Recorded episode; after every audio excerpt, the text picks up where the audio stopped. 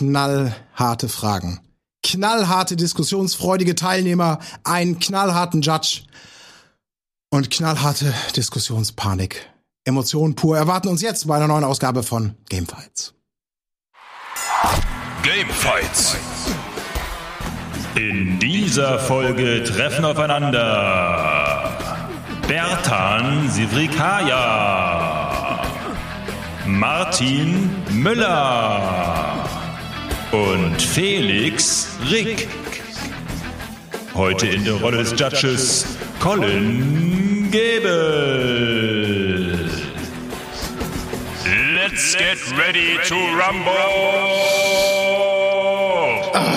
Und damit herzlich willkommen zu einer neuen Ausgabe. Lang ist es her, dass wir die letzte hatte. Gamefights, das leidenschaftliche Diskussionsformat in einer fantastischen Besetzung. Ich freue mich sehr, euch da draußen und natürlich euch hier im Studio heute begrüßen zu dürfen. Wir fangen auch hier einmal an. Ihr habt den Namen schon gehört. Aus dem fernen München zugereist für die heutige Games-Debatte. Felix Rick. Jawohl, äh, herzlich willkommen. Äh, Schön, dass ich da sein darf. Ich freue mich sehr und äh, ja, ich muss ja nicht sagen. Also ich sag nur, ich habe einen Titel zu verteidigen. Ich war ja schon mal vor Jahren hier mit dem Wolf und Gregor hier in der Runde und äh, mal schauen, ob's klappt. Schön, das Double.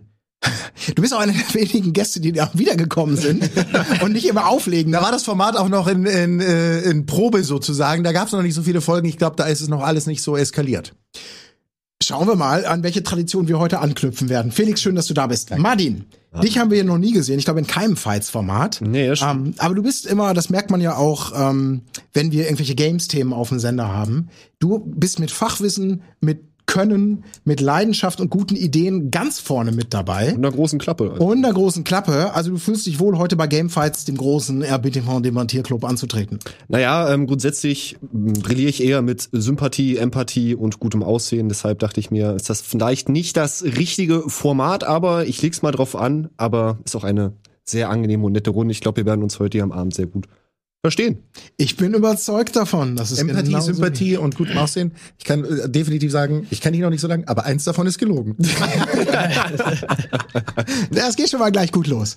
Wir haben uns ja schon ein bisschen äh, warm gespaßelt. Berti, letzter Teilnehmer in der Runde. Warst du schon mal im Fights-Format? Ich habe gerade gar nicht auch neu. Aber du hast dich, ähm, wie soll man sagen, warm diskutiert, hast dich damit beschäftigt, weißt, worauf du dich heute einlässt. Ja, aber ich, ich, ich bin auch gespannt. Also, äh, ich äh, weiß nicht, ich hab, äh, Martin ist halt echt so, den kann man gar nicht einschätzen. Er Ich mein- sitzt hier in einem Samurai-Kostüm. Ja. Das macht mir so Sorgen und auch ein bisschen Angst. Und ich meine, mit Felix ist halt hier eine Legende aus der Branche vertreten und ich äh, bin hier als neuer Volo-Lappen. Das heißt, mal schauen, was heute geht. Heute muss aber nicht der Chat ab abstimmen, sozusagen. Ähm, das tue ja ich, denn ich bin der Judge, denn darum Mein geht ehemaliger Lover. okay. Erklärt also meine geheime Reise nach Amsterdam. leichte ja. Schweigen danach so. Oh. Ja, wir kennen uns ja seit früher. Du hast mich früher immer schon so in, die, in den Mist geritten. Und ich habe nichts dazu gelernt seitdem.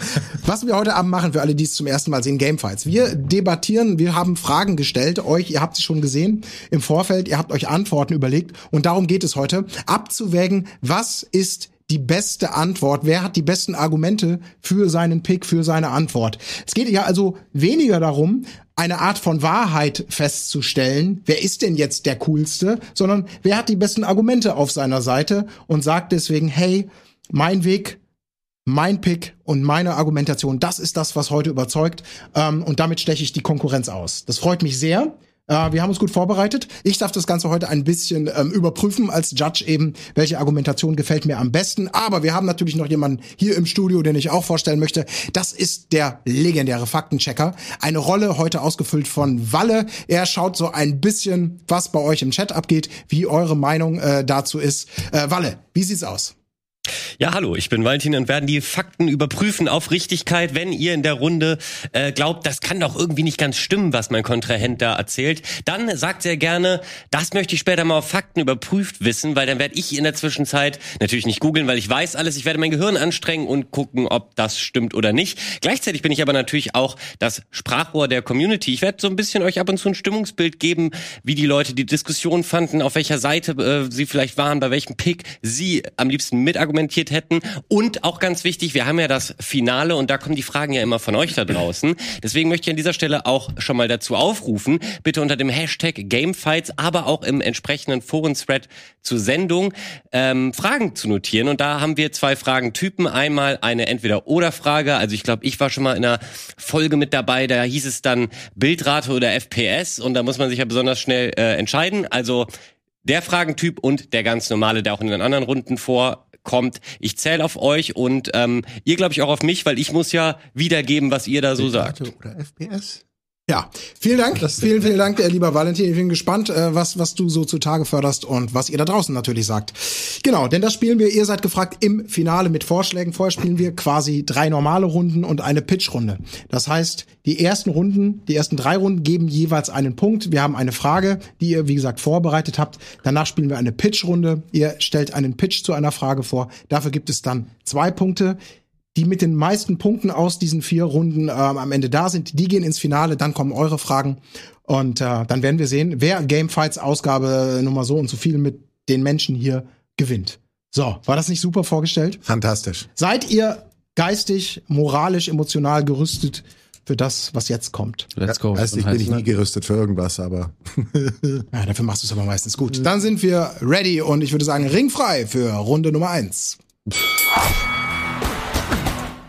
Fürs Protokoll nochmal, das Ganze läuft jetzt wie folgt. Ich werde gleich die Frage verlesen und dann gehen wir Reihe um. Jeder von euch hat zunächst eine Minute Zeit. eine Minute nur. Ja. Heiliger Bimber. Grundsätzlich die Kernargumentation, den, die Grundidee, die Grundargumentation einfach auf die Straße zu bringen, das geht drei um. Danach haben wir eine offene Runde, fünf, sechs Minuten, so ein wenig, wo ihr euch die Argumente um die Ohren werfen könnt.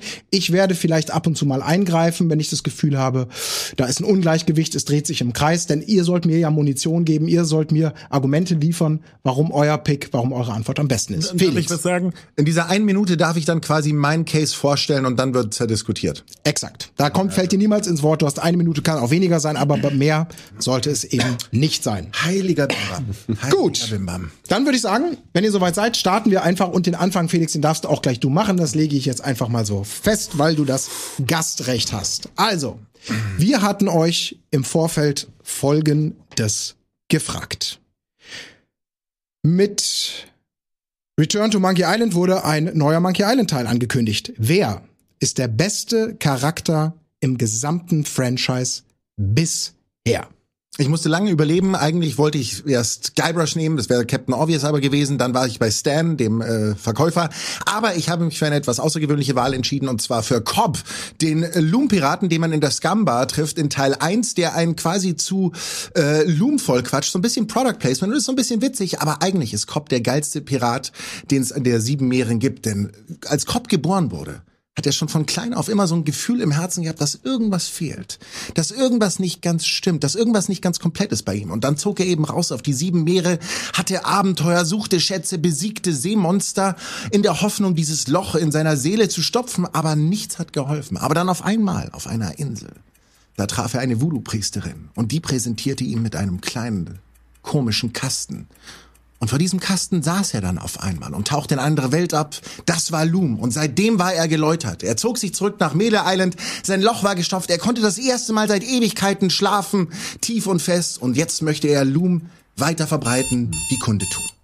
Ein leidenschaftliches Plädoyer für Cobb und den Querverweis auf das hauseigene Loom. Vielen Dank, lieber Felix. Martin, du bist der Nächste. Was ist deiner Meinung nach denn der beste Yes, ich äh, bin tatsächlich mit einem etwas offensichtlicheren Pick gegangen und zwar habe ich LeChuck genommen. Denn was wäre eine gute Geschichte ohne einen guten Antagonisten? Und da, meine Damen und Herren nur draußen an den Empfangsgeräten und vor allem Colin, äh, möchte ich einmal sagen, LeChuck ist schon eine geile Sau, ey. Also, ähm, das ist nicht bloß einfach so ein stumpfer Charakter, der seine ähm, Good Life Story da einfach vor sich hin lebt, sondern er ist zum einen einfach ein fucking übermächtiger Pirat, so, ja. Also laut Lore, also, wir haben schon Leute drüber Theorien geschrieben, wie übermächtig er ist. Aber er ist einfach so ein bisschen, so ein bisschen ähm, ironisch arrogant. Also er spielt ganz gerne mal, ähm, labert hier zum Beispiel gerade einfach mal Guybrush, äh, Guybrush vor, was er so machen will. Aber wo wir gerade beim Thema machen sind, er ist natürlich ein Macher, er geht die Dinge selber an, er lässt nicht seine Lakaien ran, sondern legt auch gerne mal selbst Hand an. Und jetzt kommt das Spannende äh, bei diesem Charakter ganz eigentlich. äh, eigentlich, das ist seine große Liebe zu Elaine. Er ist halt übermächtig, er ist quasi ein Halbgott, aber diese irdische Liebe, diese irdische Bindung, die hält ihn noch ganz fest am normalen Leben und ähm, ja, und Gangplank ist davon wahrscheinlich auch. Also für alle LOL-Fans, Gangplank, guckt euch an. Martin mit einem Plädoyer für einen klassischen Antagonisten mit vielen Facetten. Ja, und damit kommen wir zum letzten in der Runde. Das ist Berti und deine Zeit für dein Eröffnungsplädoyer startet jetzt. Also, Return, äh, Return to Monkey Island. Monkey Island ist voll von witzigen Figuren, aber eine Figur, die da für mich ganz klar heraussticht, das ist Murray. Ähm, und man muss sagen, der taucht erst im dritten Teil auf, aber es ist so, äh, dass er auch eine super tragische Geschichte hinter sich hat. Also er war eigentlich ein Handlanger von LeChuck, hat dann seinen äh, Körper komplett verloren und das Einzige, was er noch hat, ist einfach sein Schädel und deswegen kommt es immer zu aberwitzigen äh, Diskussionen mit ihm und der sagt dann halt so verrückte Sachen wie so, ich werde die Weltherrschaft erlangen und das ist halt einfach super dumm und also einfach, weil er labert halt immer, aber eigentlich weiß er auch so, okay, irgendwo bin ich auch nur ein Schädel und später kommt es auch dazu, dass sie, dass er mit äh, ähm, Guybrush zusammenarbeitet, um halt äh, weiter voranzuschreiten. Ähm, und halt, es ist einfach immer jedes Mal ein kleines Highlight, wenn er auftaucht. Und äh, im äh, Teaser zu Return to Monkey Island gibt es eine Figur, die wieder auftaucht aus der alten Reihe und das ist Murray und deswegen ist er der beste Charakter dieser Franchise. Lieber Berti, vielen, vielen Dank. Ein Plädoyer für den jüngsten Charakter in der Seriengeschichte, also der als letztes dazugekommen ist und der wahrscheinlich auch einer der skurrilsten ist, aber Skurrilität zählt ja zu den Tugenden der Monkey Island Serie und er ist im neuesten Teil sicher dabei. Gut, soweit eure Eröffnungsplädoyers und jetzt würde ich sagen, eröffnen wir die offene Runde, diskutiert miteinander, warum euer Pick der beste ist, warum die anderen schlechter sind und gebt mir Munition. Ich bin gespannt. Die offene Runde startet nämlich jetzt. Okay. Ich, ich muss, ne, Martin, wir müssen mal reden hier. Ja. Mano a mano. Und vor allen Dingen hat das mit LeChuck zu tun. Weil du sagst, er ist ein guter Bösewicht, ne, das macht natürlich alles aus. Das verstehe ich auch. Ne? Zum Beispiel Heath Ledger, äh, Dark Knight und so. Geiler Bösewicht.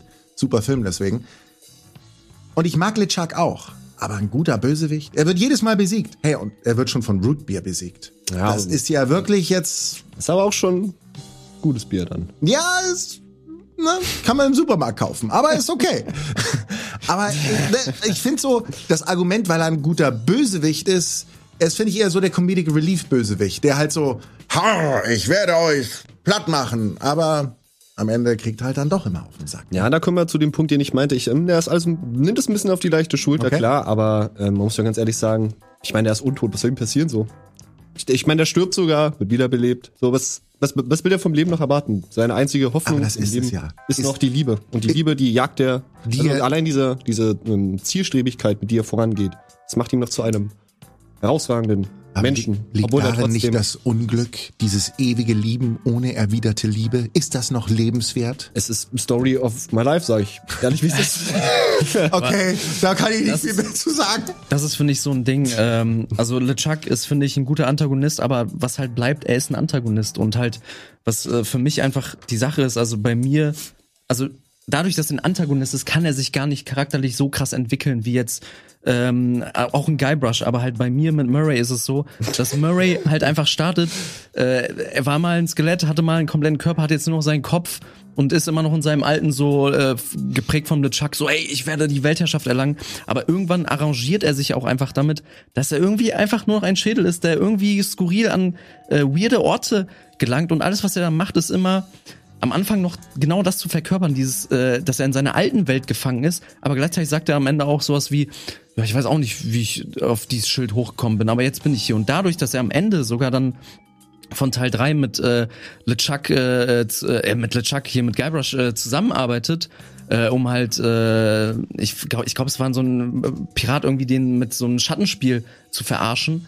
Ähm, also das ist halt für mich so eine Sache. So da- dadurch entwickelt sich ein, nicht ein klassischer Antagonist zum Protagonist, aber halt so, er wird von einem von einer Art Feind zum Freund. Und der letzte Punkt, warum er für mich einfach da sein muss, ähm, er ist im dritten Teil aufgetaucht, einem Teil, der nicht von Ron Gilbert gemacht wurde. Aber es spricht Bände, dass Ron Gilbert Return to Monkey Island genau mit ihm angekündigt hat. Und das, und er benutzt sogar Murray in diesem Teaser-Trailer als Spiegelbild von uns Fans, weil er ist erst im Schatten.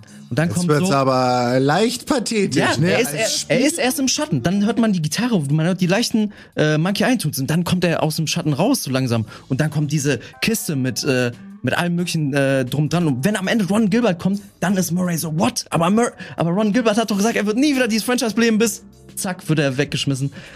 Und das ist das Ding, dass selbst Ron Gilbert sagt, ey, ich habe Teil 3 nichts gemacht, aber alles, ich nehme auf jeden Fall Murray schon mit und das in den Teaser-Trailer, das ist für mich ein bahnbrechendes Statement. Ja, okay, aber ich muss auch sagen, jetzt wirklich, dein Charakter hast du zwar jetzt beschrieben, aber mh, ich finde, das ist jetzt nicht so, dass ich sage, ey, das ist jetzt der Charakter, den ich immer sehen muss, sondern irgendwie ist er so ein bisschen als Running Gag entstanden, so, dass er halt immer seine dummen Kommentare dazu abgibt und halt immer sich immer über alles lustig macht, was du machst, dir da so den einen oder anderen ähm, sarkastischen Spruch an den Kopf knallt, aber ich weiß nicht, das Spiel würde ja theoretisch auch ohne ihn funktionieren, wäre vielleicht nicht ganz so gut, weil so ein bisschen Witz ist ja auch ganz, ganz gerne mal gesehen.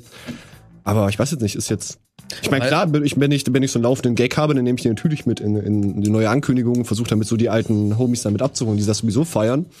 Aber weiß ich nicht. Also. Ich stimme dir da voll zu, dass er jetzt nicht die prägendste Rolle in der Franchise hat, aber ich finde, darum geht es auch gar nicht so unbedingt, wenn ich, wenn ich, also für mich der beste Charakter ist auch jemand, der halt neben so den, also es gibt einfach feste Leute wie Guybrush und du brauchst einfach gewisse Charakter, die nebenbei auftauchen und die du auch dementsprechend, vor allem in der Franchise so, was wir bei äh, äh, Murray gesehen haben, ist, dass er auch danach in den Teilen immer wieder in Cameos vorkam und jetzt auch, dass er im Teaser drin ist, Aber spricht vielleicht ist es auch nur ein krampfhaftes Festhalten an einem Charakter, um noch irgendwie eine Verbindung zur Vergangenheit herzustellen. Ich meine, gerade Monkey Island Teil 3 war umstritten, auch damals schon. Ähm, unter anderem auch wegen dem Grafikstil und weil der Humor sich geändert hat. Ähm, jetzt kommt dann eben dieser neue Teil von Ron Gilbert und wir wissen nicht, was mit Murray passiert, ob der wirklich da eine Rolle spielt oder ob äh, Gilbert sagt, er wird ein Multiversum eröffnen und Teil 3 ist zwar Kanon, aber doch irgendwie nicht oder passiert nebenbei in dem Sinne. Deswegen, ich weiß nicht. Ich finde Murray, ich kann verstehen, dass man ihn wählt, aber die Kernkompetenzen, wenn wir von Ron Gilbert Monkey Island reden, sind für mich persönlich bei Teil 1 und 2. Und dann zu dieser Kernkompetenz gehört dann auch ein Charakter, der schamlos Werbung für andere Franchises macht. Absolut. Okay. Weil das, ich meine, Monkey Island zeichnet sich durch den Humor aus. Ja, das stimmt. Und das ist, finde ich, einer der ersten Witze, mit dem man im Spiel konfrontiert wird. Das ist wirklich so der erste Lacher, der schon fast so ein bisschen Monty Python-esque ist. Äh, man kommt in dieses Scamba rein und man sieht diese ganzen Piraten, das Treiben, was da passiert, so ein Leben und du kannst die Leute anklicken und dann siehst du zum ersten Mal auch diese wunderschöne Grafik von diesen Close von diesen Figuren und dann siehst du hier Cobb, der halt so ein bisschen mit seinem mit seinem Hut dann so, so da hockt und auch so ein bisschen deppert schaut. Da ist er, sieht so ein bisschen aus wie Jan Delay, muss man sagen. Und ähm, Jetzt, jetzt wieder die Jan Delay-Karte. und ich meine, er redet sonst nicht viel. Aber hat er er ist sein, eigentlich guck mal, hat er seinen Bart einfach mit so einem Faden angeklebt? Der hat der hat, Nein, das der ist hat für keinen den Hut, das ist der für den Hut. Das ist für den schon tot. Aber schau dir mal an, Der- innen drin. Und da kommt die Leidenschaft, wenn er über Loom reden kann, weil er das damals gespielt hat, ne, bei dieser Voodoo-Priesterin. Das keine und dann wollte er, wollte er Sucht. noch mal Fragen stellen und dann war sie einfach weg, aber er trägt die Kunde weiter. Er möchte die Leute dazu bewegen, Loom zu spielen. Der Mensch ist Das ist der ja. Big Whoop, das ist der eigentliche Big Whoop von Monkey Island. Das ist der Schatz, den alle Piraten suchen und er hat ihn Werdet gefunden. süchtig. Und keiner glaubt ihm, weil jeder tut ihn ab als den betrunkenen Typen, der über eine Scheiße labert, die kein klar. Schwein kennt, weil sie fucking. Piraten sind. So.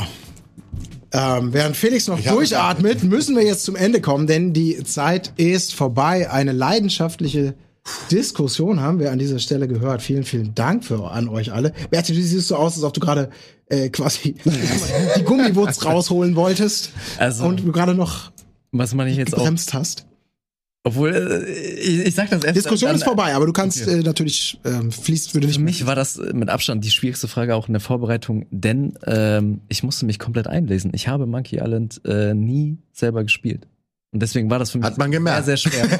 Ja, okay. Sparen wir uns vielleicht aus, auf für den Moment, denn ganz kurz. Äh, wenn ich das äh, echt gut gemacht. Ja, nur ums, um, um, um möglicherweise hier wieder einen Bonus raus im Sinne von dafür, dass er kein Nein, nein, Auto nein, fahren nein, kann, nein, so war ist er so aber war das äh, heil nach Hause gekommen. Denn ihr könnt ja auch mit abstimmen. Also ich werde gleich mein mein Votum äh, kundtun, aber ihr natürlich habt auch die Möglichkeit mit abzustimmen und könnt selber sagen, was ist denn eurer Meinung nach der beliebteste Charakter aus der Monkey Island Serie. Vielleicht gehen wir mal ganz kurz ähm, zu Valentin rüber. Wie hast du denn so die Diskussion verfolgt? Was äh, hat der Chat äh, vielleicht mal dazu gesagt, weniger gesagt? Sind irgendwelche Sachen entlarvt worden als Fehler, auch wenn wir jetzt den Faktencheck nicht bewusst bemüht haben? Ja, also das war faktisch alles mehr als korrekt. Ähm, aber das musste ich also gar nicht so richtig checken. Ich konnte mich sehr darauf konzentrieren, was die Leute da draußen sagen. Und da wurde natürlich äh, von guten Jörg im Twitch-Chat äh, sich gefragt, wo bleibt denn der dreiköpfige Affe? Das ist doch ein total beliebter Charakter. Auf jeden Fall ähm, wurde der mehrmals vermisst, das kann ich verstehen. Wäre aber vielleicht auch zu obvious gewesen. Dann ähm, hat äh, der User Kuro geschrieben, mein Lieblingscharakter in Monkey Island ist Felix, Felix Rick. ähm, kann ich mich jetzt gar nicht dran erinnern. Ist das dein ehemaliger Kollege Kuro vielleicht? So, Äh, kann ich das sein? keine, keine Ahnung. Mit dem sich auch Freundschaft Wie- verbindet? Wie, was, was hast du für einen Namen? Kruo? Bin ich nicht sicher, also vielleicht haben wir wieder auch verhört, ja. Walle. Äh, Genau, ne, irgend so kann ein sein. Kryptotyp aus dem Internet. ja, aber auch äh, der gute Marvin Weishaupt sagt, echt schöne Vibes mit Felix, allgemeine schöne Runde, also Lob an euch alle im Nebensatz. Und dann hat auch noch der gute Space Robo Fox ähm, gesagt, ich liebe Monkey Island und musste Cop googeln. Das ähm, kann, kann ich mir gut vorstellen, weil das ist vielleicht ein cooler Charakter, aber er kommt ja nicht so häufig vor wie manche Hauptcharaktere. gut, das hab ähm, ich, ja. aber wie jeder, jeder schön. kennt ihn, vielleicht nicht den Namen, aber jeder kennt ihn. Ach so, ja, das kann gut sein. Genau, der Name ist nur nicht geläufig. Und äh, ja, wie schön, dass man durch so eine Runde noch mal so ein bisschen drauf kam, wer war da eigentlich alles Cooles in dieser Welt versteckt.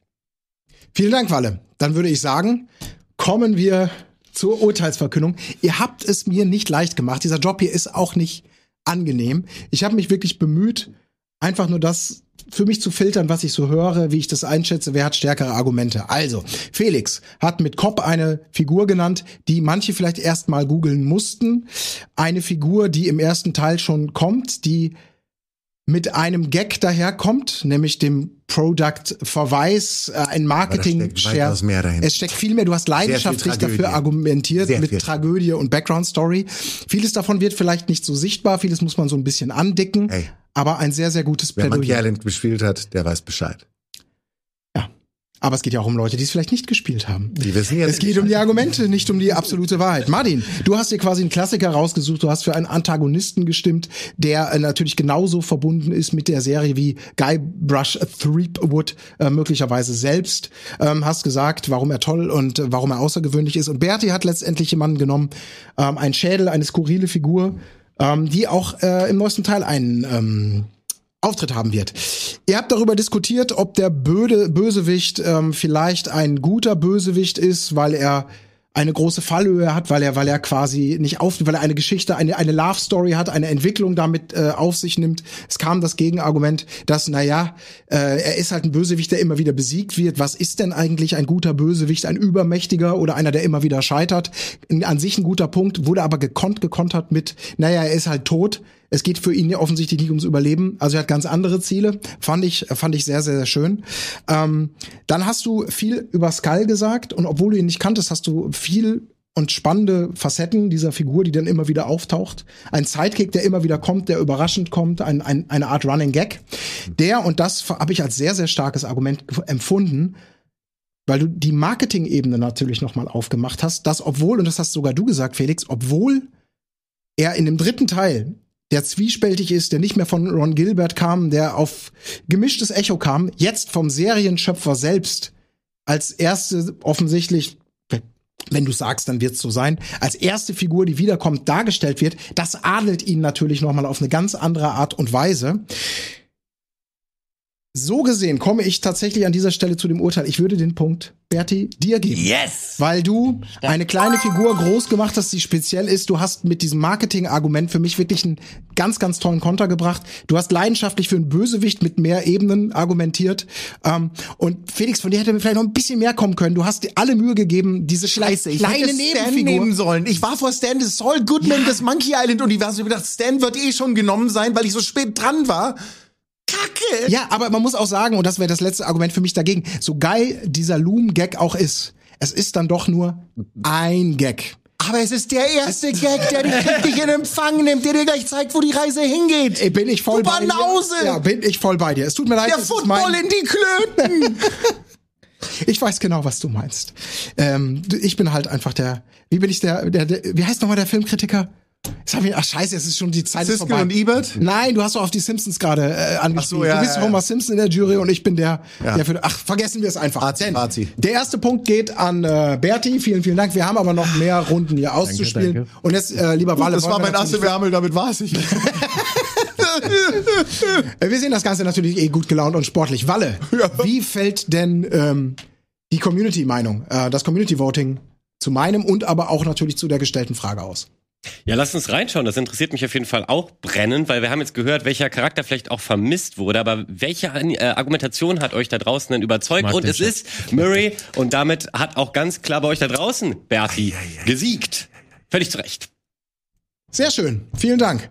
Boah, das nimmt mir schon mal so ein bisschen den Druck, weil ich weiß, auch wenn man hier so sitzt, das stimmt ist alles totaler Quatsch. Was hört denn der da raus? Also es ist wirklich, es ist, ich hab's genauso schwer wie er. Äh, ihr. Glaubt ihr mir vielleicht Ich wollte auch erst Murray nehmen, ich bin ehrlich. Ähm, ist halt einfach ikonisch so. Ja. So. Ich, ich wollte euch ja nicht Angst anmachen, aber die nächsten Spiele habe ich gespielt. Oder Oh. Bert, jetzt ist natürlich Ja, ja, ne, Trash Talk aus, ey. vom Underdog zum ähm, Überflieger. Ne? Das kann ganz schnell Ja, nach ja, hinten ganz ehrlich, am losgehen. Anfang der Runde so, äh, ich sitze hier und da ist eine Legende. Ich find's super. Ah, du hast es gut verkauft, wirklich, dafür, dass du es nicht konntest. Ich habe mich halt super eingelesen und dann war ich halt selber so krass, dass Ron Gilbert ihn in diesen Teaser reinpackt. Jetzt hör doch mal auf, ey. Man weiß überhaupt nicht, wie viel da von dem vorkommen wird, ey. Das ist wahrscheinlich nur für den scheiß Teaser. Ist genauso hier. Weißt du, wie so, ein- so ein scheiß. Cameo-Auftritt in den schlechten äh, Sony-Marvel-Heldenfilmen da, wo dann irgendwie im Trailer was vorkommt, was man im echten Film so gar nicht sieht. Wir werden es bald erfahren, denn das Spiel kommt ja bald raus. Und damit wechseln wir das Thema, denn wir haben eine weitere Runde, eine weitere Frage ringfrei für Runde zwei. Hier wird jetzt gleich, ich lege es einfach mal fest, wir gehen einfach durch. Madin, du wirst gleich das erste Plädoyer haben. Grundsätzlich, schön, dass du die Packung nochmal mitgebracht hast. mit von Ron Gilbert unterzeichnet Ach, tatsächlich? übrigens, ne? Äh, hat er mir unterzeichnet und ich habe natürlich auch den Kopierschutz drin, den typischen, den muss ich, äh, kann ich ja noch Ja. mal vielleicht ganz kurz zeigen. Ja. Hier, den typischen Kopierschutz äh, mit dem Rad, das man dann dreht, wo er dann auch eben unterzeichnet hat, der gute Ron. Ja, bis Leute rausbekommen haben, dass man das auseinanderfummeln kann, kopieren kann und dann, dann auch als Raubkopie. Aber es war, war kreativ, es war cool. Und das war ein Problem früher, meine lieben Freunde. aber also Ron Gilbert hat mir gerade äh, eine SMS geschrieben. Ja, Er meinte, na, das- du musst mir jetzt das schuldig. Total Jetzt cool. Ja, Wahnsinn. Freu Sehr gut. Freue mich sehr für dich. Gut, wir machen weiter Freue mit mich Runde sehr für dich. Wir machen weiter mit Runde zwei und gleiches Spiel wie eben. Ihr habt drei um, also Martin fängt an, dann kommt Berti, dann kommt Felix. Ihr habt drei um die Möglichkeit, in einer Minute erstmal grundsätzlich euren Case vorzustellen. Dann wieder die offene Runde. Ich bin sehr, sehr gespannt. Und die Frage, die ihr beantwortet habt, auf die ihr euch vorbereitet habt, stelle ich auch euch jetzt da draußen zum ersten Mal. Wir wollten wissen, geil, Oh, Digga. welches Nintendo-Franchise wurde die letzten Jahre leider sehr vernachlässigt und verdient eine Rückkehr. Wenn du bereit bist, lieber Martin, dann geht es jetzt los. Entgegen meinem ersten Pick habe ich jetzt etwas genommen, was wahrscheinlich eher als Perle ähm, der Nintendo DS-Zeit gelten wird, und zwar Lost Magic. Lost Magic ist, ähm, glaube ich, bloß im Westen von Ubisoft released worden und sonst nirgendwo anders auf keiner anderen Plattform. Ist auf dem ersten Blick erstmal ähm, relativ simpel, aber dieses Spiel hat er zum, also für mich zum ersten Mal diesen Stylus richtig gut genutzt, um das normale Gameplay von so wie klassischen JRPGs auch mal mit diesen neuen Funktionen des Nintendo DS zu verbinden. Und zwar konnte man Zaubersprüche casten, indem man auf seinen Bildschirm mit dem Stylus Runen zeichnet. Also seine ganzen ähm, Spells konnte man einfach nur draufmalen und dann hat der Hauptcharakter diese Spells benutzt. Und das wäre halt gerade für die Nintendo Switch relativ geil, weil man könnte halt einfach den äh, Zauberstab, den er hier benutzt, um Runen zu zeichnen, mit den Joy-Cons verbinden oder wie bei äh, Mario Odyssey könnte man damit auch einfach äh, Shortcuts einbauen. Weiterhin hat das auch kleine, kleine Pokémon-Elemente. Man kann die ganzen Monster, die man bekämpft, sammeln, man kann sie leveln. Und wenn man das noch ein bisschen ausbaut, zum Beispiel Richtung Nino Kuni 1, dann könnte das auch ein ziemlich geiles Monstersammelspiel werden. Lieben Dank, lieber Martin. Äh, Lost Magic, wahrscheinlich ein Spiel, was gar nicht mehr so unglaublich viele Menschen auf dem Schirm haben, aber das ist ja auch der Grund, warum du es gerne zurückhaben möchtest. Vielen Dank. Berti, deine Minute, wenn du ready bist, läuft ab jetzt. Also ein äh, Spielegenre, das äh, mittlerweile leider ein bisschen ausgestorben ist, äh, ist das äh, Boxing-Genre. und äh, es gab halt früher die wie Sand am Meer und das waren so Spiele wie Fight Night. Aber das Problem an Boxing-Spielen waren immer, dass sie sich nur auf die Kämpfe selbst konzentrieren. Aber dabei zeigen uns Filme wie Rocky, dass eher der Weg zum Kampf das Spannende ist. Also und deshalb liegt es für mich absolut naheliegend, dass Nintendo einfach die Punch-Out-Franchise endlich wiederbeleben muss, weil es einfach die perfekte Grundlage dafür bietet. Denn die Story ist eh schon, dass wir in die Rolle von Little Mac immer geschlüpft sind, aber wir hatten halt immer so einen Boss-Rush-Modus. Das heißt, Little Mac ist gegen alle möglichen Leute angetreten, sogar mal gegen Mike Tyson. Ähm, ich stelle mir das so vor, dass Little Mac in einer kleinen Stadt, in einer Open World, dass es dann Tag-Nacht-Zyklus gibt, dass man dann sich aussuchen kann, wie viel stecke ich in Trainings rein und dass man gleichzeitig Quests erledigen muss, irgendwie sowas wie, boah, der hat mein Mädel da um die Ecke äh, fertig gemacht und dann geht man dahin, bam, bam, bam, box ihn und das Geile ist, dass dann diese Boxkämpfe wie epische Bossfights sind und dadurch haben die einen geilen Reward. Vielen Dank. Eine Liebeserklärung an Punch-Out und Aufforderung, selbiges Franchise wieder zurückzubringen. Und damit kommen wir zu Felix und deiner Minute, die jetzt startet. Ja, ich war zwischen äh, diversen Wahlen. Ich habe mir gedacht, entweder Pilot Wings, F-Zero oder Wave Race. Und ich habe mich tatsächlich für das 1996 erschienene Wave Race entschieden, das für das Nintendo 64 rauskam. Ein absoluter Klassiker. Denn diese Wellenphysik war so absolut grandios. Was wir hier sehen, ist natürlich der Gameboy-Teil als Vorgänger. Aber äh, ich meinte eher Wave Race 64. Und ähm, absoluter Klassiker wegen dieser Wellenphysik. Das sah so wunderschön aus. Und es war einfach ein unglaublich geiles Arcade-Spiel, weil die Level so abwechslungsreich waren. Man hatte dieses tropische Setting hier mit einem bisschen äh, mehr Wellengang. Dann gab es diesen See im Nebel, wo alles so spiegelglatt war, die Oberfläche, wo man dann da drüber gebrettert ist, wo sich das Wetter dann auch so ein bisschen verändert hat. Und dann ging es halt auch oftmals darum, dass man einfach selber so ein bisschen Tricks machen wollte, ausprobieren wollte, musste die Welle bei der richtigen, äh, an der richtigen Stelle nehmen, um dann Abkürzung zu nehmen. Das war einfach absolut fantastisch, unglaublich gut. Und seit Jahren schreien Fans nach einem neuen Wave Race. Ich möchte geile Wassereffekte auf der Nintendo Switch haben mit Wave Race, mit einem neuen. Geile Wassereffekte auf der Switch. Vielen.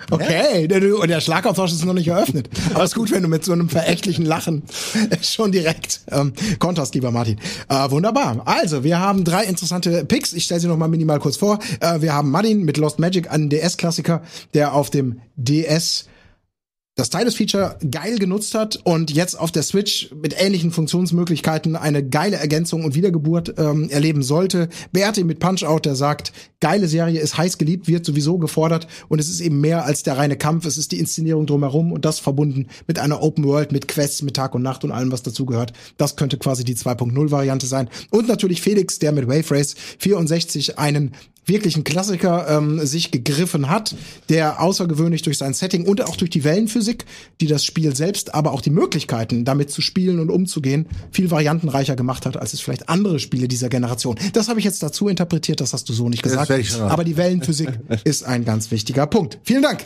Dann würde ich sagen, ähm, auch jetzt geben wir euch fünf bis sechs Minuten, schauen wir einfach mal und die offene Runde um den jetzt aber tatsächlich wichtigsten Comeback-Kandidaten ist eröffnet. Bitteschön. Also, womit ich direkt loslege bei Felix mit Wave Race, das ist halt für mich so ein Spiel, wo ich einfach heutzutage keinen Mehrwert mehr sehe und vor allem auch irgendwie die Fanbase auch nicht mehr, weil irgendwie, äh, ich glaube, letztes Jahr war das auch noch, ist doch von Ubisoft dieses Riders Republic erschienen, was ja gefühlt all das kombiniert hat, dass du irgendwie so, du kannst äh, geil BMX Rad fahren, du, Du kannst setzt irgendwie jetzt ein rumfliegen. Open World äh, Ubisoft Schmu einerlei mit dem genialen Wave Race gleich, wo man noch alles, nicht was ich damit, Jetski alles, was ich damit sagen will, ist, dass das halt heutzutage, glaube ich, einfach nicht mehr so gut trägt, weil das sind so reine äh, Sportspiele und wenn ich mir halt vorstelle, dass du jemanden heutzutage sagen willst, in Zeiten von Videospielen à la The Last of Us, God of War, Elden Ring, ja, hier hast du ein Spiel, wo du auf Wellen reiten kannst, das Ja, ist aber halt für das mich ist einfach genau der Punkt. mehr. Ich finde, dass das Arcade-Renngenre es wird immer mehr vernachlässigt und das halte ich einfach äh, für falsch. Es gibt immer mehr Sachen, die in Richtung Simulation gehen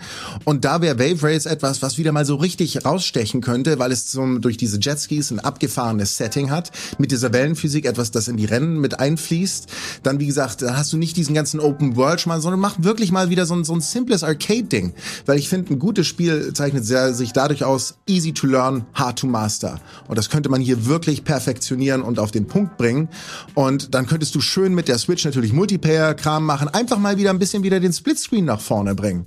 Und einfach so ein bisschen weg von diesen bierernsten Rennspielen und so weiter und so fort. Und wie gesagt, Ubisoft hier mit Riders Republic, das ist Ubisoft McDonalds Open World, das hat äh, für mich, das, ist nicht mal die gleiche Sportart. Wir haben noch so ein bisschen bei deinem Spiel zu bleiben, aber das klingt jetzt für mich erstmal nicht nach einem Spiel, was so als Nintendo Ultimatum rauskommen muss. Es könnte zum Beispiel auf jeder Plattform erscheinen. Ist jetzt nicht, womit ich sage, ey, das, damit verbinde ich Nintendo-Plattform mit diesem Spiel. Da, du sagst, Leute denken bei N64 nicht automatisch an Wave Race. Das ist das, was du sagst. Also das ist bei mir, bei euch beiden, also bei für mich bei beiden Picks so ein Ding, also auch bei dir, Martin, mit Lost Magic. Klar, das ist so ein DS-Ding gewesen, weil es eins der ersten wenigen Spiele war, was wirklich den Stylus richtig geil benutzt hat. Aber das sind also was ich damit sagen will, ist, bei beiden Picks von euch sehe ich den Grund nicht, das in die New Gen zu holen, weil ich sehe da keinen krassen Mehrwert. Also gerade auch bei dir mit dem Stylus, das kann die Switch nicht geiler. Und halt auch bei Wave Race sehe ich irgendwie das Potenzial nicht. Ja, es gibt, äh, ich bin voll bei dir, Felix, was es angeht, so auf Arcade Racer sterben aus, aber was bringt es mir da dann in bessere Grafik Wellen zu reiten, Power Weil es zu einfach, sammeln? weil's einfach Spaß, weil es ein geiler Arcade Racer ist mit einem coolen Setting, mit tollen unterschiedlichen Szenarien. Ich meine, man muss ja auch mal sagen, schau mal her, du hast jetzt hier äh, äh, Punch-Out. Punch-Out, ja, und dann ge- gehst du davon aus mit einer Inszenierung, mit, mit Story, Background-Story und cineastisch und so. Und das glaube ich, ja, das würde Nintendo einfach nicht machen, weil Nintendo zeichnet sich in der Regel dadurch aus, dass sie den spielerischen Aspekt in den Vordergrund stellen. Und das ist bei einem Punch-Out-Spiel einfach das Boxen. Ganz abgesehen davon, dass ich Punch-Out persönlich Ja. auch nie wirklich richtig gut fand. Das hat man damals auf dem NES gespielt, weil so viele Kampfspiele gab es damals noch nicht. Und dann hat man das halt hingenommen und wurde halt von den Größeren immer ordentlich vermöbelt. Genau. Aber ähm, das ist halt was, ich meine, allein mit Wii Boxen und so ein Shit, das hat, hat man auch gemerkt hier mit Bewegungssteuerung, das macht nicht so wirklich viel Spaß. Ich halte Nintendo einfach für den Falschen, für das Konzept, so wie du es vorgestellt hast, dass sie das machen würden. Deswegen glaube ich nicht, dass das jemals so kommen würde. Die Sache ist aber, dass ich, also jedenfalls bei mir war das so, das Punch-Out war irgendwann immer einfach nur ein Trial-and-Error-Spiel. Du lernst die Patterns auswendig, zack, schaffst du den Bossfight. Das war, der Reward war meiner Meinung nach nicht so krass. Und dadurch, wenn man das so verfrachten würde, so wie ich das gesagt habe, man geht trainieren, man ist sein eigener Meister, man muss gucken, was, äh, was geil ist. Dadurch gehst du irgendwie trainiert und wie in so einem Level-System, in so einem Bossfight und du kannst es ja auch, also nur weil es Nintendo ist, du kannst es ja auch, äh, heißt es ja nicht, dass du es lame machen musst. Du kannst es, äh, du kannst ja auch von Sachen wie Elden Ring und von Souls Ja, wir müssen aber, lernen. wir müssen ja realistisch bleiben bei dem, was, was man so von Nintendo kennt. Ich Ne? wollte gerade sagen, du kann, hast du schon mal probiert, Elden Ring mit Faustwaffen zu spielen? Weil das klingt original nach dem, was du mir gerade erzählst. Ich sag ja nicht, es soll genau wie ein Souls-like äh, Spielen äh, auch Spiel werden. so also es soll, es soll schon irgendwo auch noch Arcade-mäßig sein, aber die Sache ist einfach, dass für mich dieses also auch das Franchise, ich glaube, man weiß bei Um es Little, mit deinen Worten zu sagen, wer braucht denn noch Arcade? Nein, aber man weiß So nämlich. Die Sache ist, es ist ja auch so, Little Mac ist schon irgendwie eine Ikone des äh, Nintendo-Franchise. Der kommt nicht um, umsonst auch äh, in Super Smash Bros. Äh, immer vor. Und die Sache ist aber, ich, so wie ich das in Erinnerung habe, hat er keine krasse Backstory. Und du hast einfach so einen Charakter, der schon so ikonisch ist und du hast einfach eine Spielwiese, wo du Ja, aber da sind, wir, eine da sind wir doch beim Punkt. Ikonisch. Wave Race ist eines der ikonischsten Spiele, das es fürs Nintendo 64 gab. Wie gesagt, das, das äh, Aber was hat es so ikonisch gemacht? Was, Weil es was einfach sagst ein geiles Spiel war. Es war ein geiles Arcade-Spiel mit, mit, mit toller Grafik. Du hast unterschiedliche Kurse gehabt, die waren wahnsinnig abwechslungsreich. Nicht nur optisch, sondern auch spielerisch haben die sich verändert. Und wie gesagt, war einfach perfektes Arcade-Feeling für zu Hause, was heute einfach... Ja, aber wenn man heutzutage, finde ich, über die besten Arcade-Spiele Ja, aber du sagst selber, so dein Punch-Outs wird auch arcadig. Nein, nein, äh, es, es kann, kann arcadig, fightig mäßig sein, aber die Sache, wenn so, so Racing Arcade mäßig sind, reden für mich heutzutage immer auch alle über sowas wie Burnout Paradise. Keiner redet über Wave Race 64, wo du ein bisschen auf Wellen so, oh, Alter, hoch, Falter, runter, das finde ich, das finde ich eine krasse Aussage. So, ich will mal Keiner ganz kurz redet noch äh, meinen mein Ja. Punkt verteidigen. Martin. Und zwar hast du gesagt, ähm, dass mein, mein Spielbus mit Stylus funktioniert, hatte ich auf jeden Fall schon angebracht, dass es tatsächlich eher darauf ausgelegt ist, diese Funktion auszubauen. Und zwar, indem man Motion Control mit benutzt, wie es jetzt zum Beispiel auch bei Mario Odyssey der Fall ist, dass man da eine Kombination fährt. Und dann hat man zum Beispiel auch Spieler, wie es jetzt mal vielleicht mal in diesem Hogwarts hier, wie heißt das komische Zaubererspiel, ach keine Ahnung, wie es Hogwarts Legacy.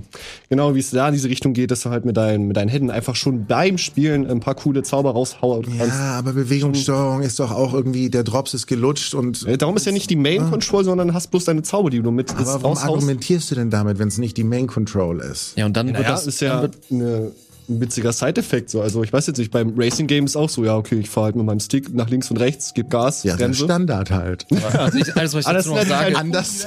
Noch haben wir keine Also, was ich Gehirnsteuerung. dazu noch sage, ist, wenn du sagst, es ist nicht die Main Control, wird das wieder so ein dummes Hybrid-Ding wie bei Skyward Sword HD, wo beides nichts halbes und nichts ganzes ist. Sowohl die reine Controllersteuerung ist nicht so geil und auch die Bewegungssteuerung war nicht so geil wie mit, mit dem Wii Motion Plus damals. Aber Mario Odyssey, super.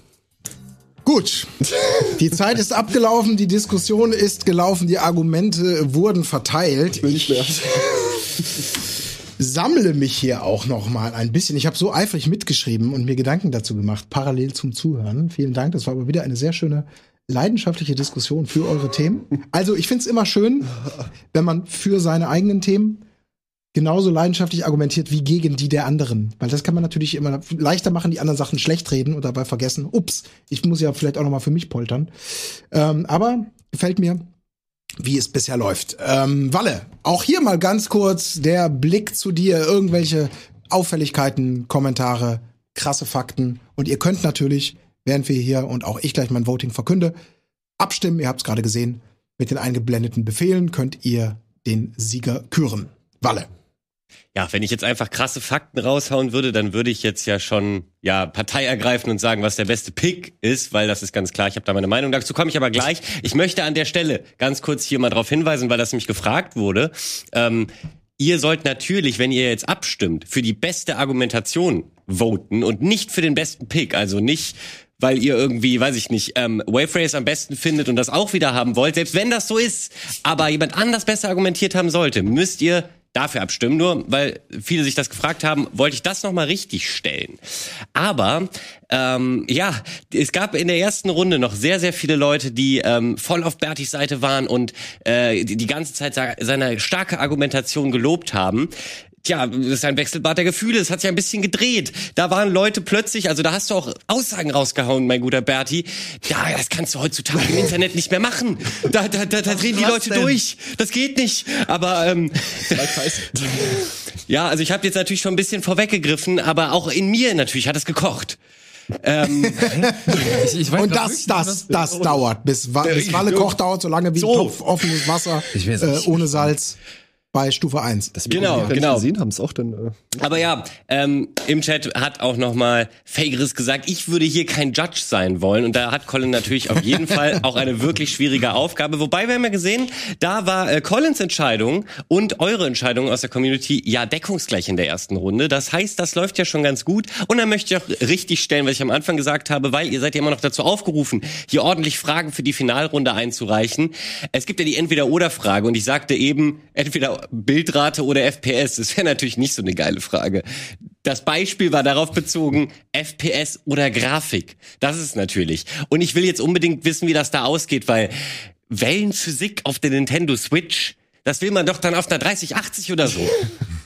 Oh, ja, ja. Danke, Walle, dass du ähm, äh, auch mit deinen eigenen Gedanken dazu nicht hinterm äh, Zaun hältst. Äh, das ist super. Schiebung beeinflusst Überhaupt außen. Das Schöne ist nämlich, dass ich mein Urteil schon, während ihr argumentiert habt, gefunden habe und die Entscheidung darüber zum Abschluss gefunden habe. Deswegen davon jetzt auch nicht abweiche.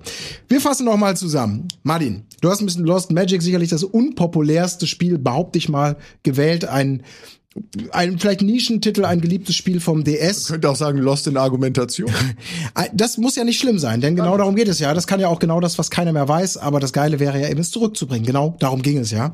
Also ein unbekanntes Spiel, du hast es vom simplen Gameplay, was damals aber für dich das, die Stylus-Anbindung vom DS, also das Unique-Feature, richtig geil gemacht hat und hast eben in diese Richtung argumentiert, das könnte man ja jetzt noch geiler machen mit den Möglichkeiten der Switch, wo wir solche Touchscreen-Möglichkeiten haben. Darüber hinaus zum Schluss, dazwischen kam nicht viel zu deinem Spiel, hast du noch mal das Motion äh, Control Add-on irgendwie gewürdigt. Da ging die Diskussion ein bisschen hin und her zwischen, ja, ist das jetzt das Main Feature oder nur das Nebenfeature? Warum ist es dann so wichtig? Wollen wir überhaupt Motion Control? Ist das jetzt wirklich der Marketing-Bass von vor 20 Jahren?